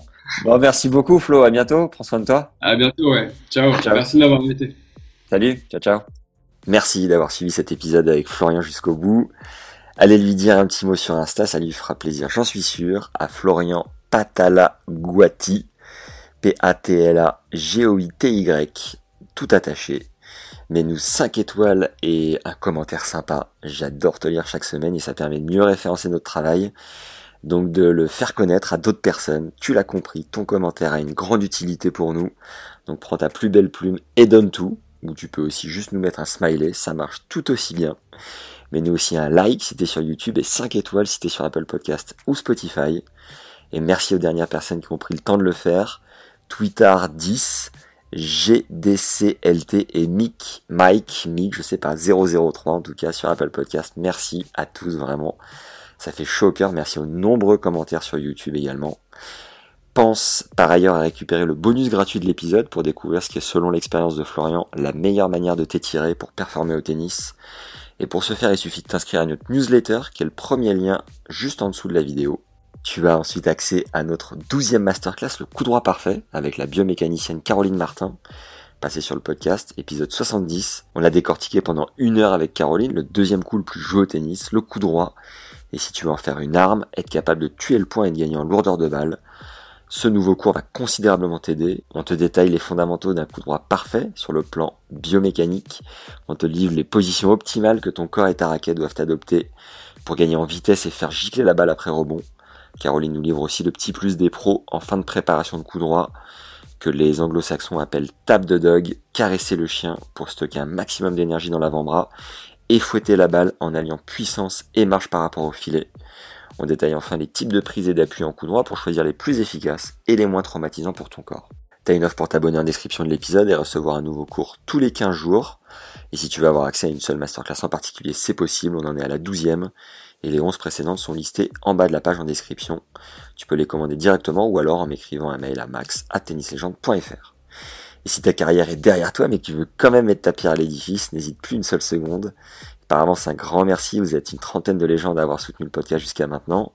Si tu l'as pas encore fait, eh ben fonce, tout simplement, parce que ça fait une énorme diff pour continuer ce projet. T'as le lien vers le compte Tipeee, T-I-P-E-E-E, E dans la description de l'épisode, ou en tapant donc Tennis Légende Podcast Tipeee, avec 3 E, dans Google, et tu verras, c'est hyper simple à suivre. Par avance, merci.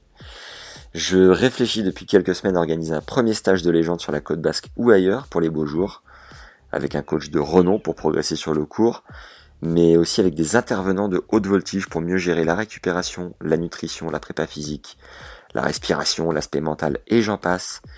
Il y aura une dix, quinzaine de places, je sais pas encore, et si t'es intéressé, j'ai créé un sondage pour mieux comprendre ce qui te plairait.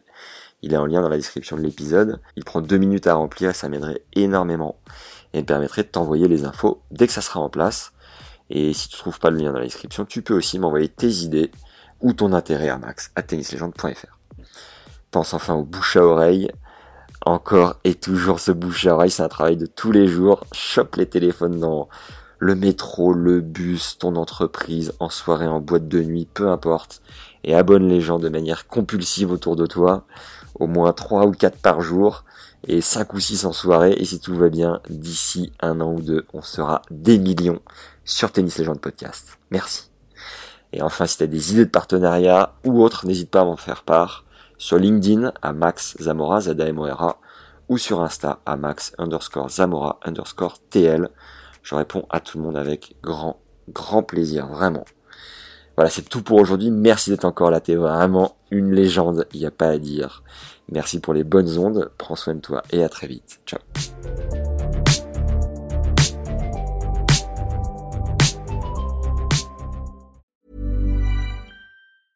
Hey, it's Paige DeSorbo from Giggly Squad. High quality fashion without the price tag. Say hello to Quince.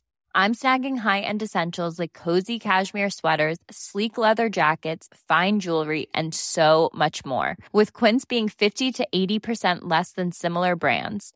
And they partner with factories that prioritize safe, ethical, and responsible manufacturing. I love that. Luxury quality within reach. Go to quince.com slash style to get free shipping and 365-day returns on your next order.